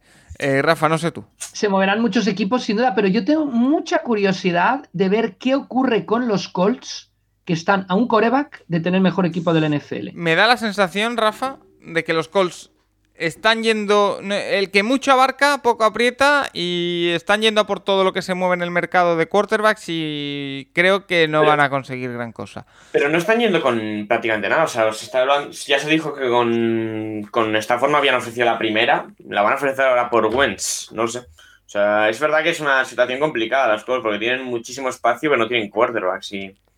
No sé. Es una situación complicada. A mí me, a mí me interesa mucho ver qué hace Carolina. Porque creo que con la bajada que puede tener los Saints, Atlanta que no va a ningún lado, Carolina poco que mejore un poco y los jugadores jóvenes que tienen ¿Tiene crezcan, ¿eh? puede estar ahí en torno al 50% y es un equipo que, en ataque va a molar si, si McCaffrey puede jugar algún partido. Nacho va a ser Gran afición en España la de Carolina, ¿eh? keep pounding, vamos a ver. Correcto. Nacho, ¿va a ser un drama para ti me da la impresión, ya lo dijiste el otro día y lo reconfirmamos con esa expresión que has dicho, ya no va a existir el 50%, ¿eh? No, no bueno, es que todavía no se sabe si habrá 16 o 17 partidos, ¿eh? Bueno, dijeron que sí, ¿no? Mm, Godel otro día dijo que no lo tenía, no tenía claro nada de lo que iba a pasar. Entonces, a ver, en principio sí, pero no, sé, no es seguro ¿eh? que vaya a haber 17. Hay, meetings muy interesantes ¿eh? en marzo de NFL. Vamos a tener que tener el ojo muy pendiente a lo que ocurra ahí. Habrá que enviar un enviado especial a eso, ¿eh? No, no habrá, no habrá 50%. O sea, el 50% será el 9-8 y el 8-9. Eh, bueno, si juegan los Eagles y los Bengals, el 8-8-1. Sí, correcto. También. Tomás Aguirre dice, no que, a los empates. dice que fue una cura de humildad para los Chiefs, correcto. Y nos dice si podríamos analizar la situación salarial de Tampa de cara al año que viene y que si podrían mantener el núcleo para ir a por la segunda. Eh, por lo que hemos dicho antes, Nacho, parece que, sí, ¿verdad? Que, sí, el núcleo. La, la mayoría van a estar ahí, sí, el año que viene. Rubén García, para cerrar, dice, ¿qué deberían reforzar en la offseason los siguientes equipos para ser candidatos a dar un salto de calidad el próximo año? Eh, os voy soltando los nombres y me decís muy rápido, ¿vale, Nacho, Rafa? Eh, Steelers. Juego de carrera. Sí, sí, seguramente. Línea, línea por dentro. Pero bueno, Steelers son uno de esos equipos que tiene, tiene que ver qué hace, ¿eh? porque tiene mucho. Está en, es el cuarto equipo que está peor de esas de espacio salarial. Raiders. Um, entrenador. Front seven. ¿Y los Jets? y linebackers. ¿Y los Jets? Los Jets, de todo. De todo. O sea, fichar un tío de todas las posiciones. No sé, tiene mucho dinero ¿eh? los Jets, a ver qué hacen, pero los Jets tienen que fichar muchas cosas. Esa división va a estar muy divertida el año que, viene. Ya, a ver qué hacen con Darnold, ¿eh? Yo creo que lo van a soltar, lo van a soltar. Sí, pero a ver los, los, Raiders, los Raiders no coreback. No coreback. No, no, no. Mis grandes amigos de los Raiders otro, por favor, otro, que, está, otro que está sonando para salir, Derek Carr. Eh, ¿Eh? Pues otro que está sonando para salir, Derek Carr. Pues si os parece, vamos a hacer una pequeñita pausa. Llamamos a Juan Jiménez y tratamos con él las preguntas que nos habéis mandado para él, que también son bastantes, y el tema de la semana, que es definir la Super Bowl con una sola frase. Una pequeña pausa y conseguimos aquí en el Capologist. Recuerda que puedes escribirnos a nuestro Twitter arroba elcapologist para sugerirnos, preguntarnos lo que quieras cada semana.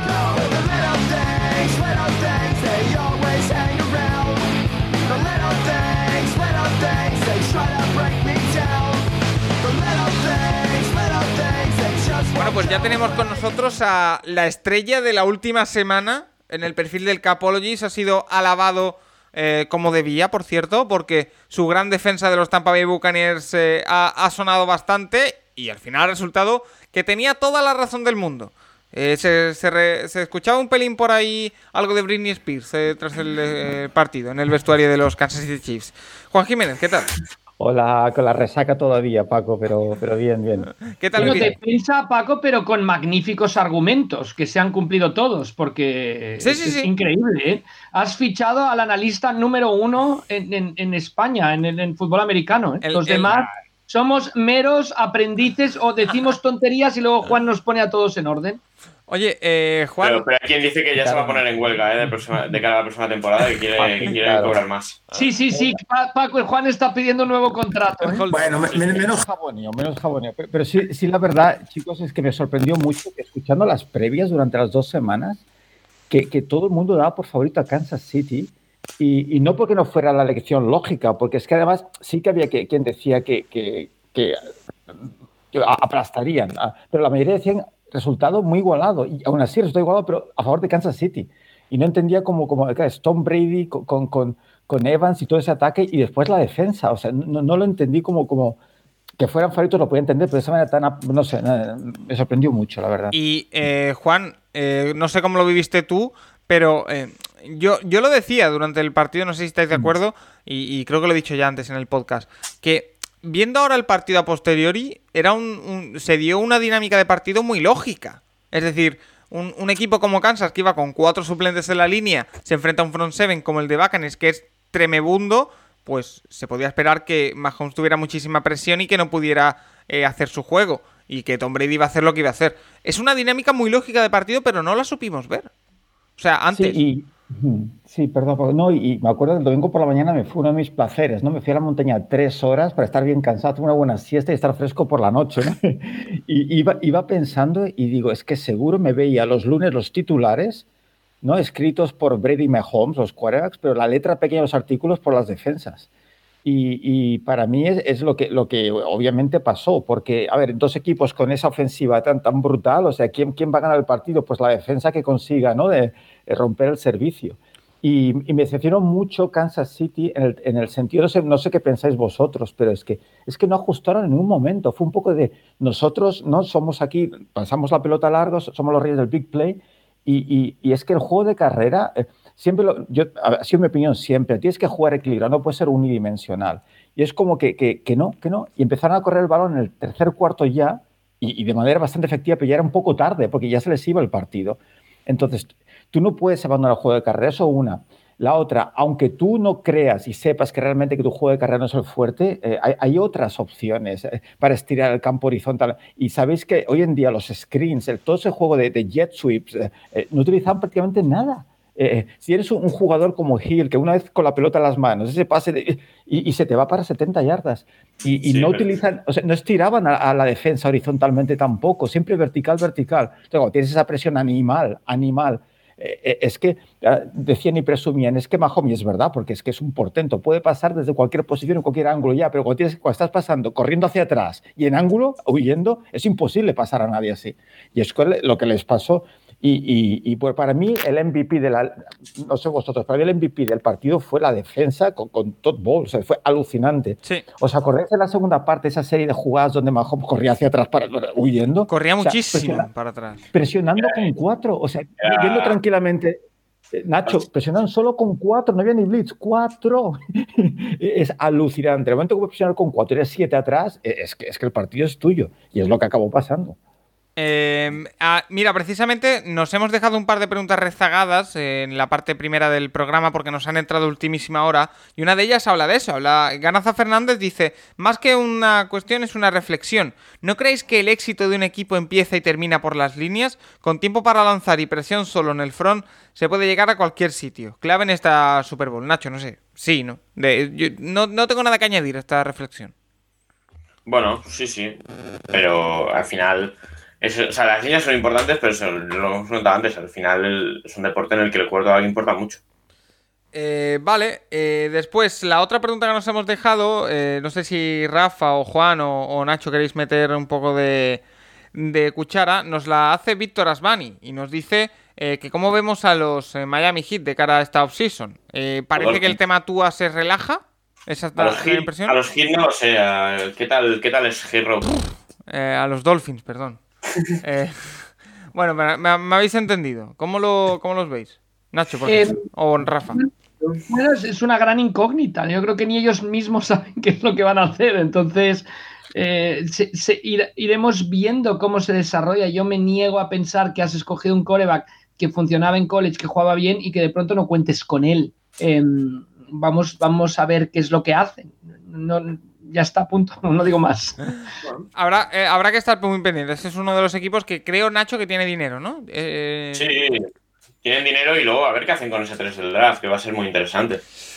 A ver. Pueden, pueden, sacar mucho a partir de ese 3 del draft y seguir con una reconstrucción lógica. Las preguntas que nos han hecho para ti, Juan, como comprenderás, hay muchas sobre Mahomes, hay muchas sobre Brady, así que bueno, vamos eh, una a una. Nomadapi FMM dice, ¿crees que Mahomes es un super quarterback en un equipo pequeño para él? En el año de los ataques, la defensa de Tampa se marcó la Super Bowl. Eran como lobos salvajes a por el cordero, a por el cordero Mahomes. A ver, Juan, antes de que respondas, eh, me parece un poco sobre reacción esto. Un equipo pequeño, Kansas. 14-1, ¿eh? Con Mahomes este año de titular. Sí, no, y entiendo, entiendo quizá nuestro amigo oyente es que hasta que aficionado de Kansas City un poco la frustración del momento, ¿no? Pero efectivamente, además hay que entender todas las lesiones que hay en la línea de ataque, es que son muchos factores, ¿no? Y, y ni muy por un motivo y ganaron la Super Bowl por un motivo la temporada pasada. por una derrota no, y como fue, pues hay muchas otras cosas, ¿no? Yo creo que a, tener en cuenta, pero no porque el equipo sea pequeño ni muchísimo menos para, para Mahomes. Y Pepesito nos dice, ¿no le dio, no dio la impresión de que Mahomes comenzó ausente y que no se centró en el partido hasta el último drive de la primera mitad? No digo que hiciese mal partido, pero no se encontraba a gusto al igual que en la anterior Super Bowl. ¿Tanto pesa el escenario aún jugando su segunda Super Bowl? Eh, Mahomes es famoso porque le, cuesta, le cuesta entrar a los partidos, empieza muy nervioso, eso, eso lo sé, lo he oído y lo he leído varias veces. Pero a partir de ahí, cuando tienes a, esa jauría de, ¿no? que van a por ti una y otra vez, la línea que no los controlan, que, que, que a Kelsey se le cae un pase que normalmente no se le cae, que es que son muchos factores. Yo creo que son aquellos partidos del momentum, ¿no? que todo va mal y todo va mal y todo va mal y además no eres capaz de ajustar o no sabes ajustar. ¿no? Que es uno de los problemas que, que vi yo. Eh, Nacho. Bueno, con, Mahomes el tema es los playoffs del año pasado. O sea, tú ves el partido de Houston que empiezan fatal, 24-0 iban, pero a partir de ahí, a la que conecta cuatro pases seguidos, dices, imparable. Ya, ya no lo paras. Y la Super Bowl pasó lo mismo el año pasado. Y este año Tampa fue capaz de no bajar el ritmo en ningún momento y no dejarle hacer un drive cómodo. Porque a partir de ahí, de verdad, no. En el momento en que coge confianza, no lo paras. ya, ya te puedes ir, ya puedes ir mirando cuánto vas ganando, que a lo mejor pierdes el partido. Y este, este año consiguieron no. San Francisco se quedó a siete minutos. A partir de ahí empezó a conectar pases y, y se acabó con el tercero y quince aquel. Y este año consiguieron que pasase en ningún momento. Y Iván Girona nos dice, en la Super Bowl vi muchos pases de Mahomes muy bajos, casi a los pies de los receptores. No había visto nunca tanta imprecisión en él. ¿A qué pudo ser debido? ¿Nervios? ¿Alguna lesión? Eh, Juan, sí que vi muchos pases que los tenía que lanzar al suelo porque no tenía dónde lanzarlos, pero no sé si viste lo mismo que, Iván. Sí, a, ver, el, factor, el, factor, nervios puede al principio, creo yo, después ya antes del partido y nada, pero yo creo que es lo mal que lo pasó porque aunque como decíamos, ¿no? Eh, Mahomes pasa desde cualquier posición sin ningún problema, pero cuando la presión está, completó pases increíbles, escapándose todo el mundo y, empujándolo hacia adelante y, los acaba completando. Es que en esas condiciones es que es muy, muy difícil. Y además que yo sé, porque he leído en, el game plan, los Bucks tenían muy claro el forzar a, Mahomes a la izquierda, claro que, que, es el lado no natural para lanzar el balón, ¿no? Si es que lo tenían muy claro lo que tenían que hacer incluso, bueno, si nos vas a ganar, quizá casi que sea corriendo, ¿no? Y, y os acordáis que, que, más de una carrera consiguió el primer down, porque claro, eh, cuando juegas men-to-men de vez en cuando como hicieron, pues arriesgas, pero, pero lo que no iban a permitir es que completara profundo. Entonces, a partir de aquí, pues eso, que, que la presión sea tan brutal, hace que no lances cómodo y, sea, sea mucho más complicado completar esos pases. Y Packers Manía nos dice, ¿aumentar el juego de carrera hubiera sido la alternativa a la presión de la defensive line de Tampa? Claro, sin duda, es que, pues, sin tipo de duda. Y, screens y, variar mucho más el juego. Es que, es que no vi ningún ajuste importante. Lo único fue en el tercer cuarto, como decíamos, que empezaron a correr, pero cuando ya empezaba a ser tarde. E, es que los, vi muy unidimensionales. Es que. Pero, eh, al final. pasó lo mismo con Packers la semana anterior. Está jugando contra la mejor defensa de carrera de la liga. Que Packers lleva así, con Vita Bea llevan así todo el año. Y luego, cada vez que intentaron alguna, algún pase lateral a Tyreek Hill o algo, es que estaba ahí siempre White y David para llegar. Es que los linebackers, esa zona, también pasó con Saints, esa zona la tienen dominadísima en Buccaneers y es que no, no, no, no pudieron hacer nada. O sea, bueno, Michael Harman se quedó en cuatro yardas con la velocidad que tiene. Vale. Te le das la pelota la mano y corre, bueno, te hace 20 yardas sin querer. Está claro que, que los chips, y lo, lo, hablamos aquí antes, no de los chips, en general, el juego de carrera es, cierto que es una liga de pase, es cierto que. Pero el juego de carrera es fundamental en la NFL. No se puede abandonar, aunque juegues. Y de hecho, los Chiefs, cuando mejor movieron la pelota, fue cuando pudieron correr un poco. Y de hecho, creo que los Chiefs, donde tienen que mejorar, es cierto que el Williams bueno hizo el opt-out antes del inicio de temporada, pero mira su producción en los playoffs del año pasado y mira la producción de los eh, running backs de los Chiefs en estos playoffs. Es prácticamente nula, ¿no? Y Rafa, no, no tienes que tener un juego de carrera que sea avasallador. Es suficiente que lo respeten, que esos linebackers tengan que pensar primero carrera de vez en cuando, porque si no es cuando vuelan a pararlo todo. Ese es el problema. Claro. Es lo que mucho más variado. Mantener a la defensa honesta, ¿no? Que se llama, ¿no? Claro, entonces el momento que amenazas ese play action, cuidado, cuidado, entonces ya puedes, te abre todo lo demás, ¿sabes? Desde los screens en el exterior, al pase más pero es que, claro, es que si, no tienes esa amenaza, pues claro, es que vuelan, es que esos dos linebackers están en todos lados. Juan, perdona una pregunta rápida, lo siento Paco romper, ya estamos hablando de esto, ¿te sorprendió que por la parte de Tampa Bay el, eh, el, juego tan vertical de Arians cambiara, variara para explotar la zona corta, zona media de la defensa de los Chiefs? Yo he visto una evolución en el juego de, de, Tampa, Rafa, donde yo creo que Brady ha pasado a ser el, el, el creo yo, el, el, que ataque. Totalmente. Visteis al final como querían hicieron una jugada, no sé, un tiempo muerto y decían, no, no, no, diciendo, quiero la misma jugada, porque él tiene muy claro, es que tiene muy claro lo que, lo que él quiere. Es que es como con Manning en su momento, llega, llega un momento con esos jugadores tan, tan, tan, tan buenos que es que tienes un entrenador al campo. Es que es, es alucinante y saben lo que se puede o no se puede. Esta semana ha ido una gran anécdota, si me permitís, eh, muy rápido. Cuando estaba Brady con, con, con, los Patriots, estaba con Belichick viendo vídeo, estaba viendo a los Jets con Mar Sánchez. Y se ve que estaban viendo una jugada donde Mar Sánchez se iba hacia la derecha corriendo y tenía un receptor, unos receptores Jets totalmente desmarcado, como a 60 yardas en el lado contrario. ah, ¿por qué no le pasa? Y Brady sé que solo me diciendo, pues porque no llega. y, y, decía Brady que él siempre, siempre, siempre ha seguido sus limitaciones. Y eso es importantísimo, el no forzar el balón, saber qué puedes hacer o no puedes hacer. Entonces, un jugador de, de, estas características, con esa inteligencia, con ese saber qué puede o no puede, es que es vital, porque, porque es que la paciencia es que es muy importante. No tengo la jugada, no la tengo, punto. Tomo el sack si hace falta, tomo el sack. Pero no me voy 15 yardas para atrás desesperado o lanzo una intercepción. Entonces ahí es donde se ve Brady quién es eh, y por qué lo es, vamos. Vale, eh, la siguiente pregunta de Serpico Girota de David Cons, el, compañero de, batalla de Juan Jiménez. ¿Crees que el desplome de la offensive line de Chiefs frente a la terrible presión que ejerció el pass de Buccaneers es el factor más determinante de la contundente derrota de Kansas o hay otro? Sin duda, el, primero empieza, empieza ahí todo, David. Es que, bueno, y tú lo ves, lo preguntas, pero sé que lo sabes. Es que es más que obvio, ¿no? Cuando eh, las trincheras, ¿no? Que son tan determinantes, es que te condiciona todo: juego carrera, juego de pase. Y, es donde los Bucks empezaron a ganar el partido ahí delante. Y tú, Juan, ¿tú que, tú que has sido entrenador de, de ataque, que hubiera tantos offside, que hubiera tantos holdings, que hubiera ¿Habla de falta de disciplina o es simplemente nervios en el partido, que ves que lo estás perdiendo? Pues no lo sé, pero, pero eh, Kansas City, ¿verdad? Con, eh, la, secundaria tan agresiva. Y yo sufría más que, que bueno, Rafa, y bueno, hemos hablado muchas veces, ¿no? De, español lo apreciamos mucho, ¿no? Tuvimos la oportunidad de conocerlo en, la época de Dragons, una persona increíblemente brillante y humilde como nadie. Si es que es. Y, y, no lo entendía, no lo entendía como que no. Y además no era un jugador, eran todos, es que veías cada jugado y estaban abrazados. estaban abrazados. Entonces, por eso decíamos antes que yo creo que eh, fueron las defensas que decidieron el partido al final, ¿no? Eh, los Buccaneers con el partidazo que hicieron y, Kansas City, porque con todas esas penalizaciones que no aceptaban para nada que, que, su ataque pudiera meterse otra vez en, el encuentro. Y nos dice Cristian, cambiando al quarterback del otro equipo, eh, ante todo daros las gracias y la enhorabuena por el programa. Gracias, Cristian. Eh, viendo la tranquilidad y eficiencia con la que jugó Tom Brady tras la línea ofensiva, ¿hasta cuándo creéis que podría seguir jugando? ¿Nos va a enterrar a todos? Eh, Juan, ya nos han hecho una pregunta parecida antes y Rafa ha dicho que hasta mínimo un par de añitos más le ve, no sé tú.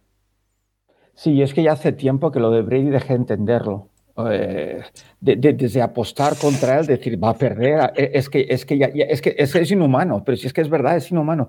Y hablan de Mahomes como su sucesor, o sea, con todo el respeto del mundo, y es que me encanta porque yo no he visto a nadie con el talento de Mahomes, pero es que se tienen que dar tantas, tantas condiciones para, llegar a, para que un día haya otro Brady. Eh, no sé si estáis de acuerdo, pero es que es un deporte tan complejo de Yo he dicho justo lo mismo. Funcionar o, sea, es que, eh, que el head coach te retire y ya el sistema no funcione, que, que, la línea ataque, que los receptores, ese kicker que te falla, ese field goal en último momento en el partido de playoff para meter. Es que hay tantas cosas, llegar a tantas super y ganar tantas, es que yo no sé qué lo volver a hacer en, este, en esta vida, es que no lo veo. ¿Y si lo es que no creo que lo veamos ninguno. Y Luis García Marcos nos dice, Juan, te iba a preguntar si Brady es de lejos el tío con más hambre de este deporte, pero entiendo que está clara la respuesta, así que te hago otra pregunta. La tortilla de patata con o sin cebolla. No me falles, por favor. pues, pues me recuerda mucho, ¿os acordáis de Jade Carler? Sí, claro. Jade Carler era un espectáculo ver los partidos. Le mirabas la cara y era como que, ¿qué ganas tengo de irme de aquí? ¿Por qué tengo que trabajar en domingo? ¿Y, qué me veo esta noche en Netflix? Eh? Y, ves la, cara de, de, de, Brady, es como, quiero ganar. Entonces, yo creo que la respuesta es cara, ¿no? La tortilla siempre, claro, la tortilla siempre con cebolla. No, hombre, no.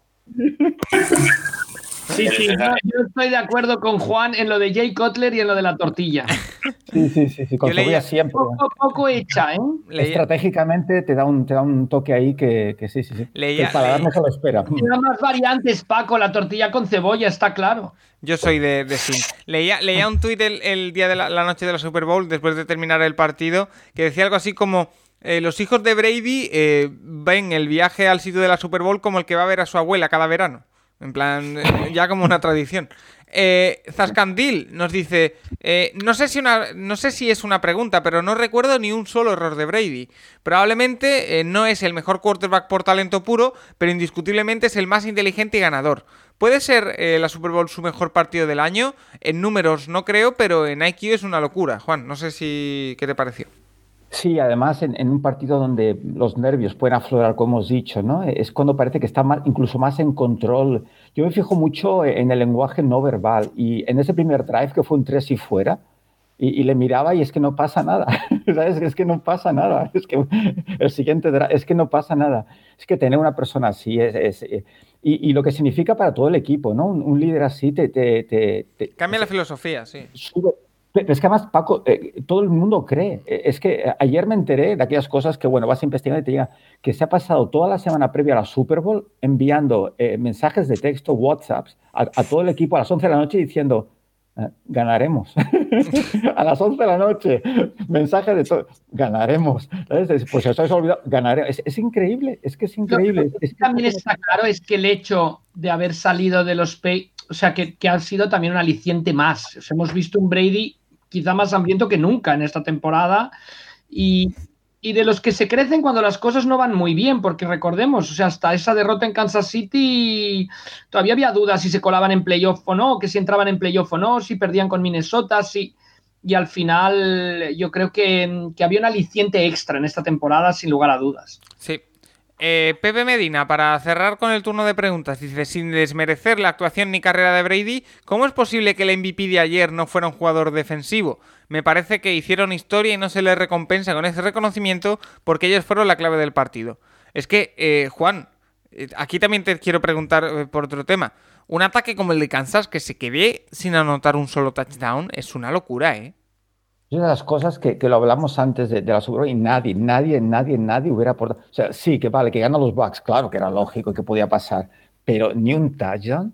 Y estoy de acuerdo con el MVP, lo he dicho antes. Yo una de las cosas que más me alucinaron en el partido era ver a la Bonte David o sea, encima de Kelsey cada vez que intentaba recibir el balón. Era brutal, porque además decían que es verdad que no se puede jugar man-to-man contra, contra este ataque y estaba encima siempre. O sea, veías a Devin White de un lado, a Lavonte David al otro. Es que era, era, era, era y eso Pierre Paul y, y, y y Barrett, o sea, es que era un espectáculo. Si es que ganaron ellos la Super Bowl, en mi opinión. Entonces, claro, Brady hizo lo que tenía que hacer, controlar el partido, marcar sus touchdowns y no cometer errores. Y, bueno, pues eso, ¿eh? pero, pero estoy de acuerdo, es la defensa la gran protagonista de esta Super Bowl. Y me guardo una de, de David Cons que también nos ha hecho porque en esta, Juan, necesito que hagas dos cosas. Uno, que respondas la pregunta pero antes que me la expliques.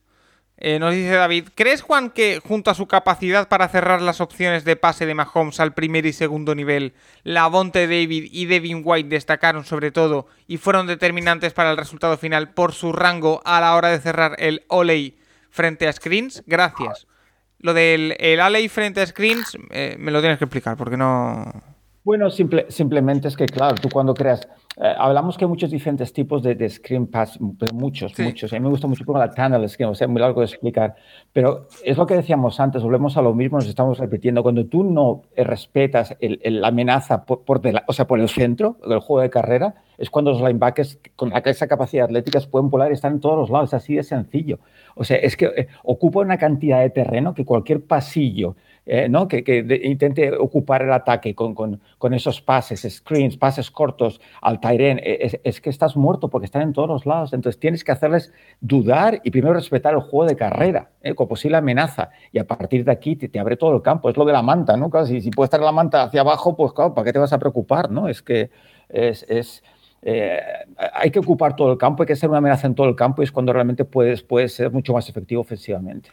Vale, eh, pues si os parece vamos a pasar eh, rápidamente al tema de la semana, que no es otro que definir esta Super Bowl con una frase, algo que no es fácil. Entonces, como no es fácil, voy a empezar por Nacho Cervera, que sé que se tiene que ir en, breve, así que, eh, Nacho, ¿cómo definirías tú la, Super Bowl con una sola frase? Pues complicado, ¿eh? Yo diría, tal vez Bailey ya es más grande que Jordan. Ah, mira, interesante. ¿Para ti es ya el, deportista más grande de, la historia de los deportes norteamericanos? Tal vez sí, que al final Jordan ganó seis, ya él, ya ha ganado el séptimo, y luego sí se habla mucho tema, pues Michael Phelps o tal, pero al final son deportistas que, son deportes mucho más minoritarios que esto, entonces no sé.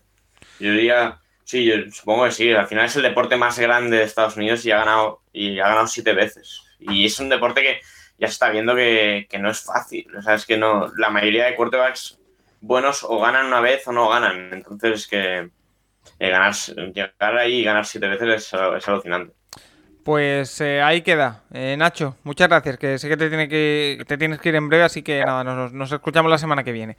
Em, Juan, por ejemplo, para ti, eh, ¿cómo podrías definir esta Super Bowl con una sola frase? Es, complicado, ¿eh? Porque hay muchas cosas que, decir, sobre todo cuando es un resultado inesperado, porque esta paliza, como decíamos, no nos la esperábamos, es difícil de definir. Sí, no, no lo sé, no lo he pensado y no lo sé, Paco, pero, pero lo que decíamos antes, ¿no? De eh, Todd Bowles, MVP, sobre todo, si, nos centramos en, en, Brady, ¿no? Porque los cuadros, pues eso, acá para los titulares, es, sí, sí, es, es, The GOAT, pero, pero yo creo que casi forever, ¿no? Porque decía Nacho, sí, pero es que en básquet son cinco jugadores y más o menos puedes, pero es que conjuntarte un equipo de fútbol americano, lo que decíamos antes, para que año tras año, año tras año, puedas ir acudiendo y ganar, porque puedes llegar a la Super Bowl y después perderla.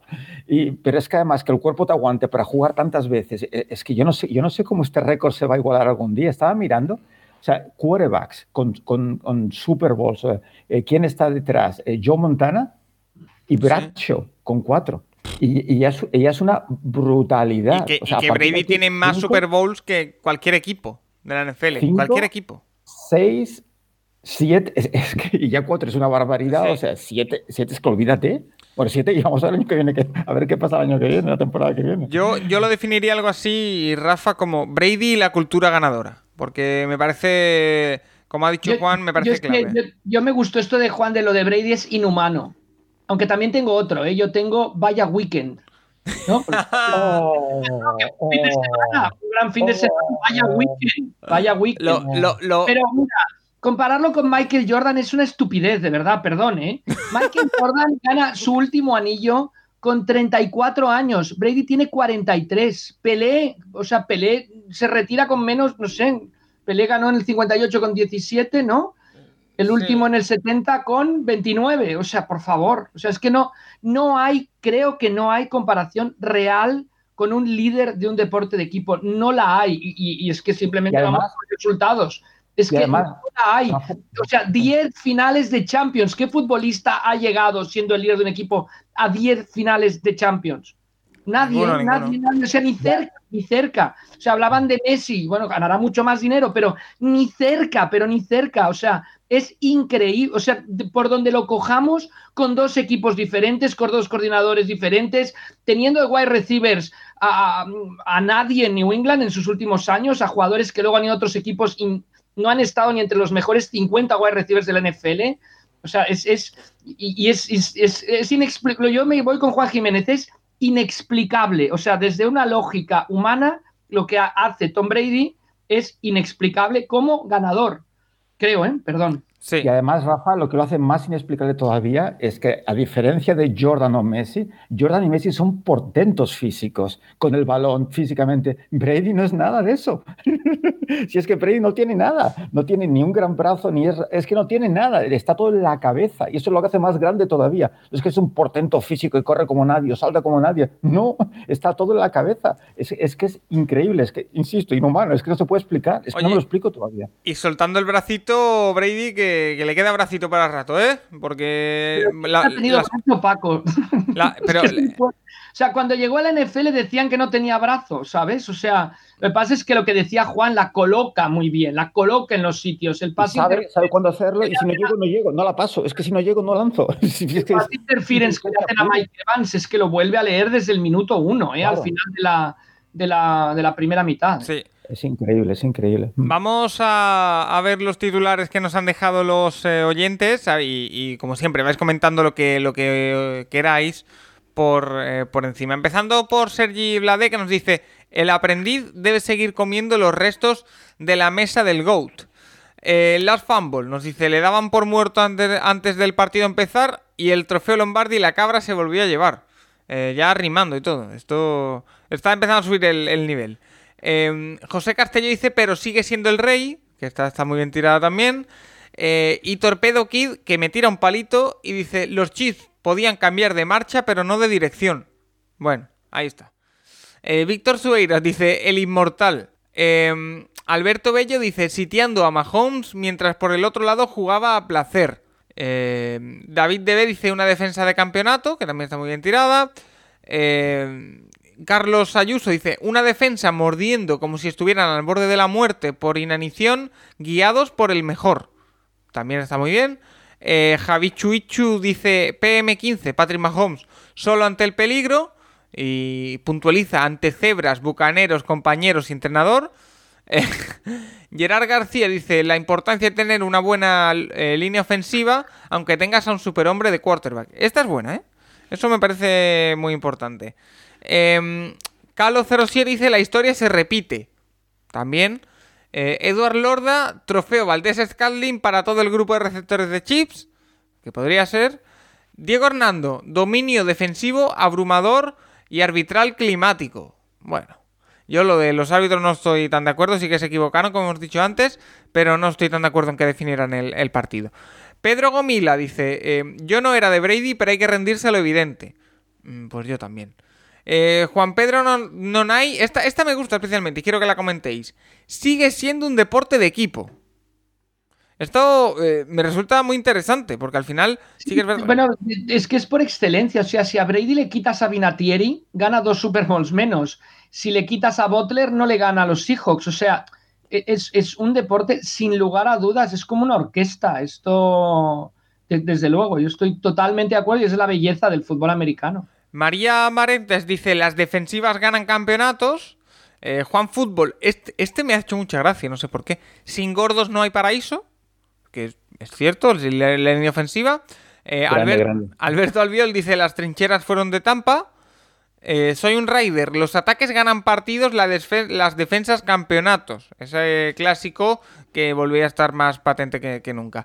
Asturias Colts, hay que pagar a los líneas ofensivos. Sí, pero recuerdo que lo de Kansas era más por bajas que por otra cosa. Ezequiel Rodríguez dice, la cabra siempre tira al monte. Eh, Francisco Pulido nos dice, ya nunca Mahomes podrá superar a Brady. Un poco lo que decías tú, Juan, que se ponían 2-5, pero se ponían 2-6, pero ahora está 1-7 el tema. Y no creo que, que, Mahomes vaya a llegar nunca, la verdad. Eh, Tony Morales dice, la flor más grande del mundo. Bueno, no, no creo que sea flor, ¿eh? No creo que fuera suerte. Eh, Fan Washington Football Team dice, aplastante.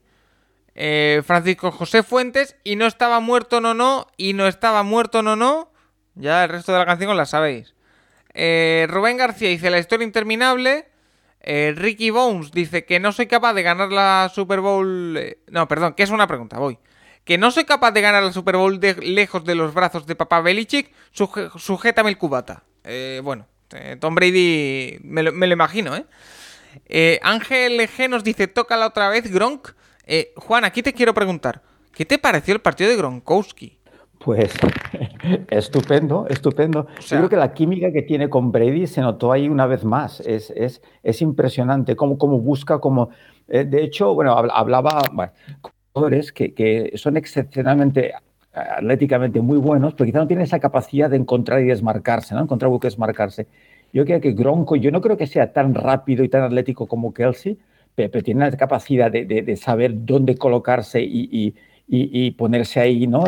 para, para, que le pase Brady, que es que es que una combinación así es mortal. La posición de Tyren es un placer ver cómo, sigue siendo tan, tan importante en la NFL. Eh, Alberto Bernardo dice no OL, no party. Eh, Roberto S.A. dice estafa, no sé a qué se refiere. Juan Blázquez dice defense. Íñigo de Diego, Thanos aparece de nuevo, eh, con todas las gemas eh, y los anillos y demás. Y para cerrar, Chiefs Fan dice, Mahomes estuvo solo, Brady tuvo un equipo a su lado. Ayer se vio claramente que el fútbol es un deporte de equipo en el que hay grandes estrellas, pero que no pueden hacerlo todo ellos solos. Y gracias al Capologist por este año maravilloso. También eh, gracias, Chiefs Fan, por ese, por ese mensaje.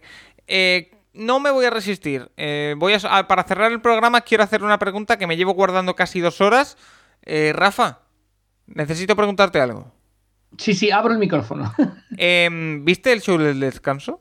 Mm, ¿Qué quieres que te conteste? No, no, quiero saber tu opinión.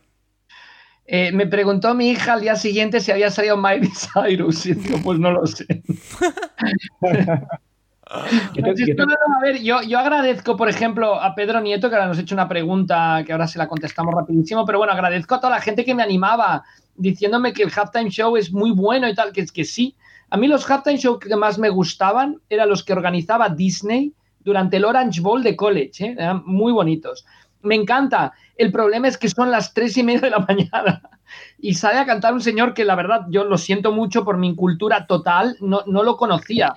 Entonces me cuesta, pero bueno, mira, ya tenía planificado hacer otras cosas, tenía que responder unos mails y tal, y mira, me voy a poner ahí en el, en el halftime show a, a, contestar mails. Y además, si, se puede hablar, podemos hacerte un programa del tema, pero además rompe muchas dinámicas en la super. O sea, siempre cuestión, o sea, que yo entiendo que hay el halftime show, por supuesto, pero jugadores que están acostumbrados cada partido a descansar 12 minutos, de pronto les pones un descanso de 30, pero bueno, que, que sí, que tiene que haber halftime show, no digo que no, y, y ha habido grandes producciones y estando ahí, yo he estado en la Super Bowl y, y el halftime show impacta mucho cuando estás ahí, desde luego, no, no digo que no. Gracias a los, a los, que me han animado, pero la respuesta a tu pregunta es, que no. Oye, Rafa, y, digo yo, ¿a la gente no le extrañó eh, que estuviera, o sea, a los que recibieron esos mails, no se extrañaron diciendo, oye, están viendo mails a las tres y media de la mañana un domingo?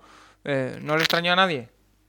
No, no sé si, si repararon en ello. La verdad, No, no, me contestaron de inmediato, por, por, supuesto. No estaban viendo la Super Bowl, ya te lo digo. La pregunta Paco, de. Yo tengo una muy buena respuesta, Paco, perdona. Eh, porque de la media parte, como uno aprovecha un poco para asimilar qué está pasando, tomar unos apuntes, notas y tal, ¿no? De cara al Capologist, por supuesto, a ver qué puede hacer. Y de repente recibes un WhatsApp que pone. Claro, dices muy lejos que actúe el weekend tratándose de domingo, ¿no? Fin de semana. Y firmado Rafa Cervera. Y Yo no, Rafa. Y digo, ¿en serio? Buenísimo.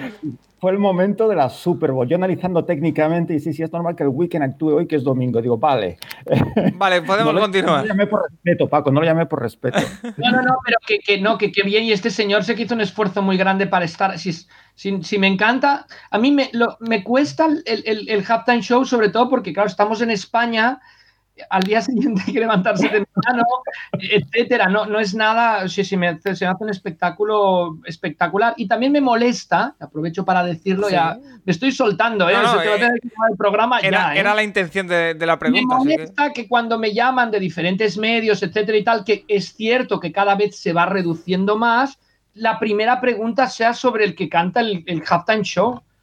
Porque, o sea, yo creo que en los Dragons cometimos el fallo ¿eh? de vender tanto la fiesta, tanto el espectáculo que no vendimos el juego. ¿no? Y es un error mío, además. Pues también con la Super Bowl había veces se me, me dices, pero, pero vamos a hablar de Brady y, del mejor atleta, el mejor deportista, no el mejor atleta, el mejor deportista de equipo de la historia del deporte. No vamos a hablar del señor Weekend, que, tiene mucho mérito el señor Weekend. Sí que es verdad que este año, no sé... Quizás eh, que me pico, ¿sabes, Pago? Quizás que ya, ya estoy y muy mal, ¿eh? O sea, ya, tengo prejuicios contra el pobre hombre que va a cantar en el Halftime Show. Y no sé, y no ¿Mm? sé si es eh, porque yo consumo otros medios o de forma distinta, pero yo estoy notando una tendencia, Juan, no sé si tú también en la que cada vez se habla menos de eso, ¿no? Antes yo recuerdo que la Super Bowl era cuántos perritos se van a comer, eh, cuánta cerveza se va a hacer, no sé cuánto. Yo eso, ahora se habla más del partido, ¿no? No voy a decir qué medio, pero hubo uno en el que intervine durante el domingo que me llamó mucha gente y, que todavía hablaban de lo de Janet Jackson que pasó hace 17 años. Pues hombre, periodísticamente... Sé cuál es, sé cuál es. Me parece que está bastante, que deja mucho que desear. Sí, sí. Sobre todo eh, para los oyentes del programa este, me parece. Se, intentaba llevar el tema por cauce normal. comentario, ya está. Pero, pero bueno, eh, la pregunta de última hora, Rafa, porque sí que es verdad que con Nacho hemos hablado de este tema y me gustaría saber la opinión tanto tuya como de, de, Juan. Dice Pedro Nieto que qué opinión tenéis del arbitraje. Creo que Tampa mereció ganar sobradamente, pero no es la primera vez en esta temporada que recibe un trato demasiado amable. Eh, bueno, Dice Pedro que en el partido contra los Vikings que su equipo salió bastante mosqueado con este tema. Eh, no sé a ti como árbitro, Rafa, que has sido, ¿qué te pareció? Yo ya he dicho que la jugada del, del pass interference en la Enson no me lo parece para nada, pero no sé a ti. Bueno, yo creo que en la jugada del pass interference en la Enson lo que está mal es la regla, pero, pero si nos vamos al reglamento del NFL es pass interference. Eh, yo me parece que ya lo he comentado, un poco el criterio, ¿no? que no se evalúa con el mismo criterio la cobertura de pase en la final de la conferencia nacional que en la Super Bowl. Eso uno. Dos, Brady impacta a los árbitros y pitarle a Brady impacta a los árbitros, pero eso se lo ha ganado Brady a pulso por, por la trayectoria que tiene y, porque todos somos seres humanos y, impacta, impacta. Y, bueno, pues eso es algo contra lo que tienen que luchar los rivales de, de Brady. Y ya está, nos estoy contestando la pregunta. Creo que sí, pero que el arbitraje no tiene nada que ver en lo absoluto con, el resultado y con el mérito inmenso que tienen los Tampa Bay Buccaneers de llevarse la Super Bowl. Peor es el error de Andy Reid pidiendo ese tiempo muerto o peor es el error del coordinador defensivo de los Packers la semana antes, hace 15 días. Peor que el que cualquiera cometido por un árbitro. Juan. Que los árbitros los, los, ¿no? los, los miramos con una lupa demasiado demasiado ¿no? grande ¿no? y nos olvidamos de otras cosas que ocurren durante el partido y que todos somos humanos y todos nos equivocamos. Y sí, contestando a la pregunta de Pedro, sí que el 12, el 12 de antes de los peitos, pues sí que impacta a los árbitros, sin lugar a dudas. O sea, le dirán, ¿no? Los árbitros le dirán a sus hijos, yo pité a Brady, seguro.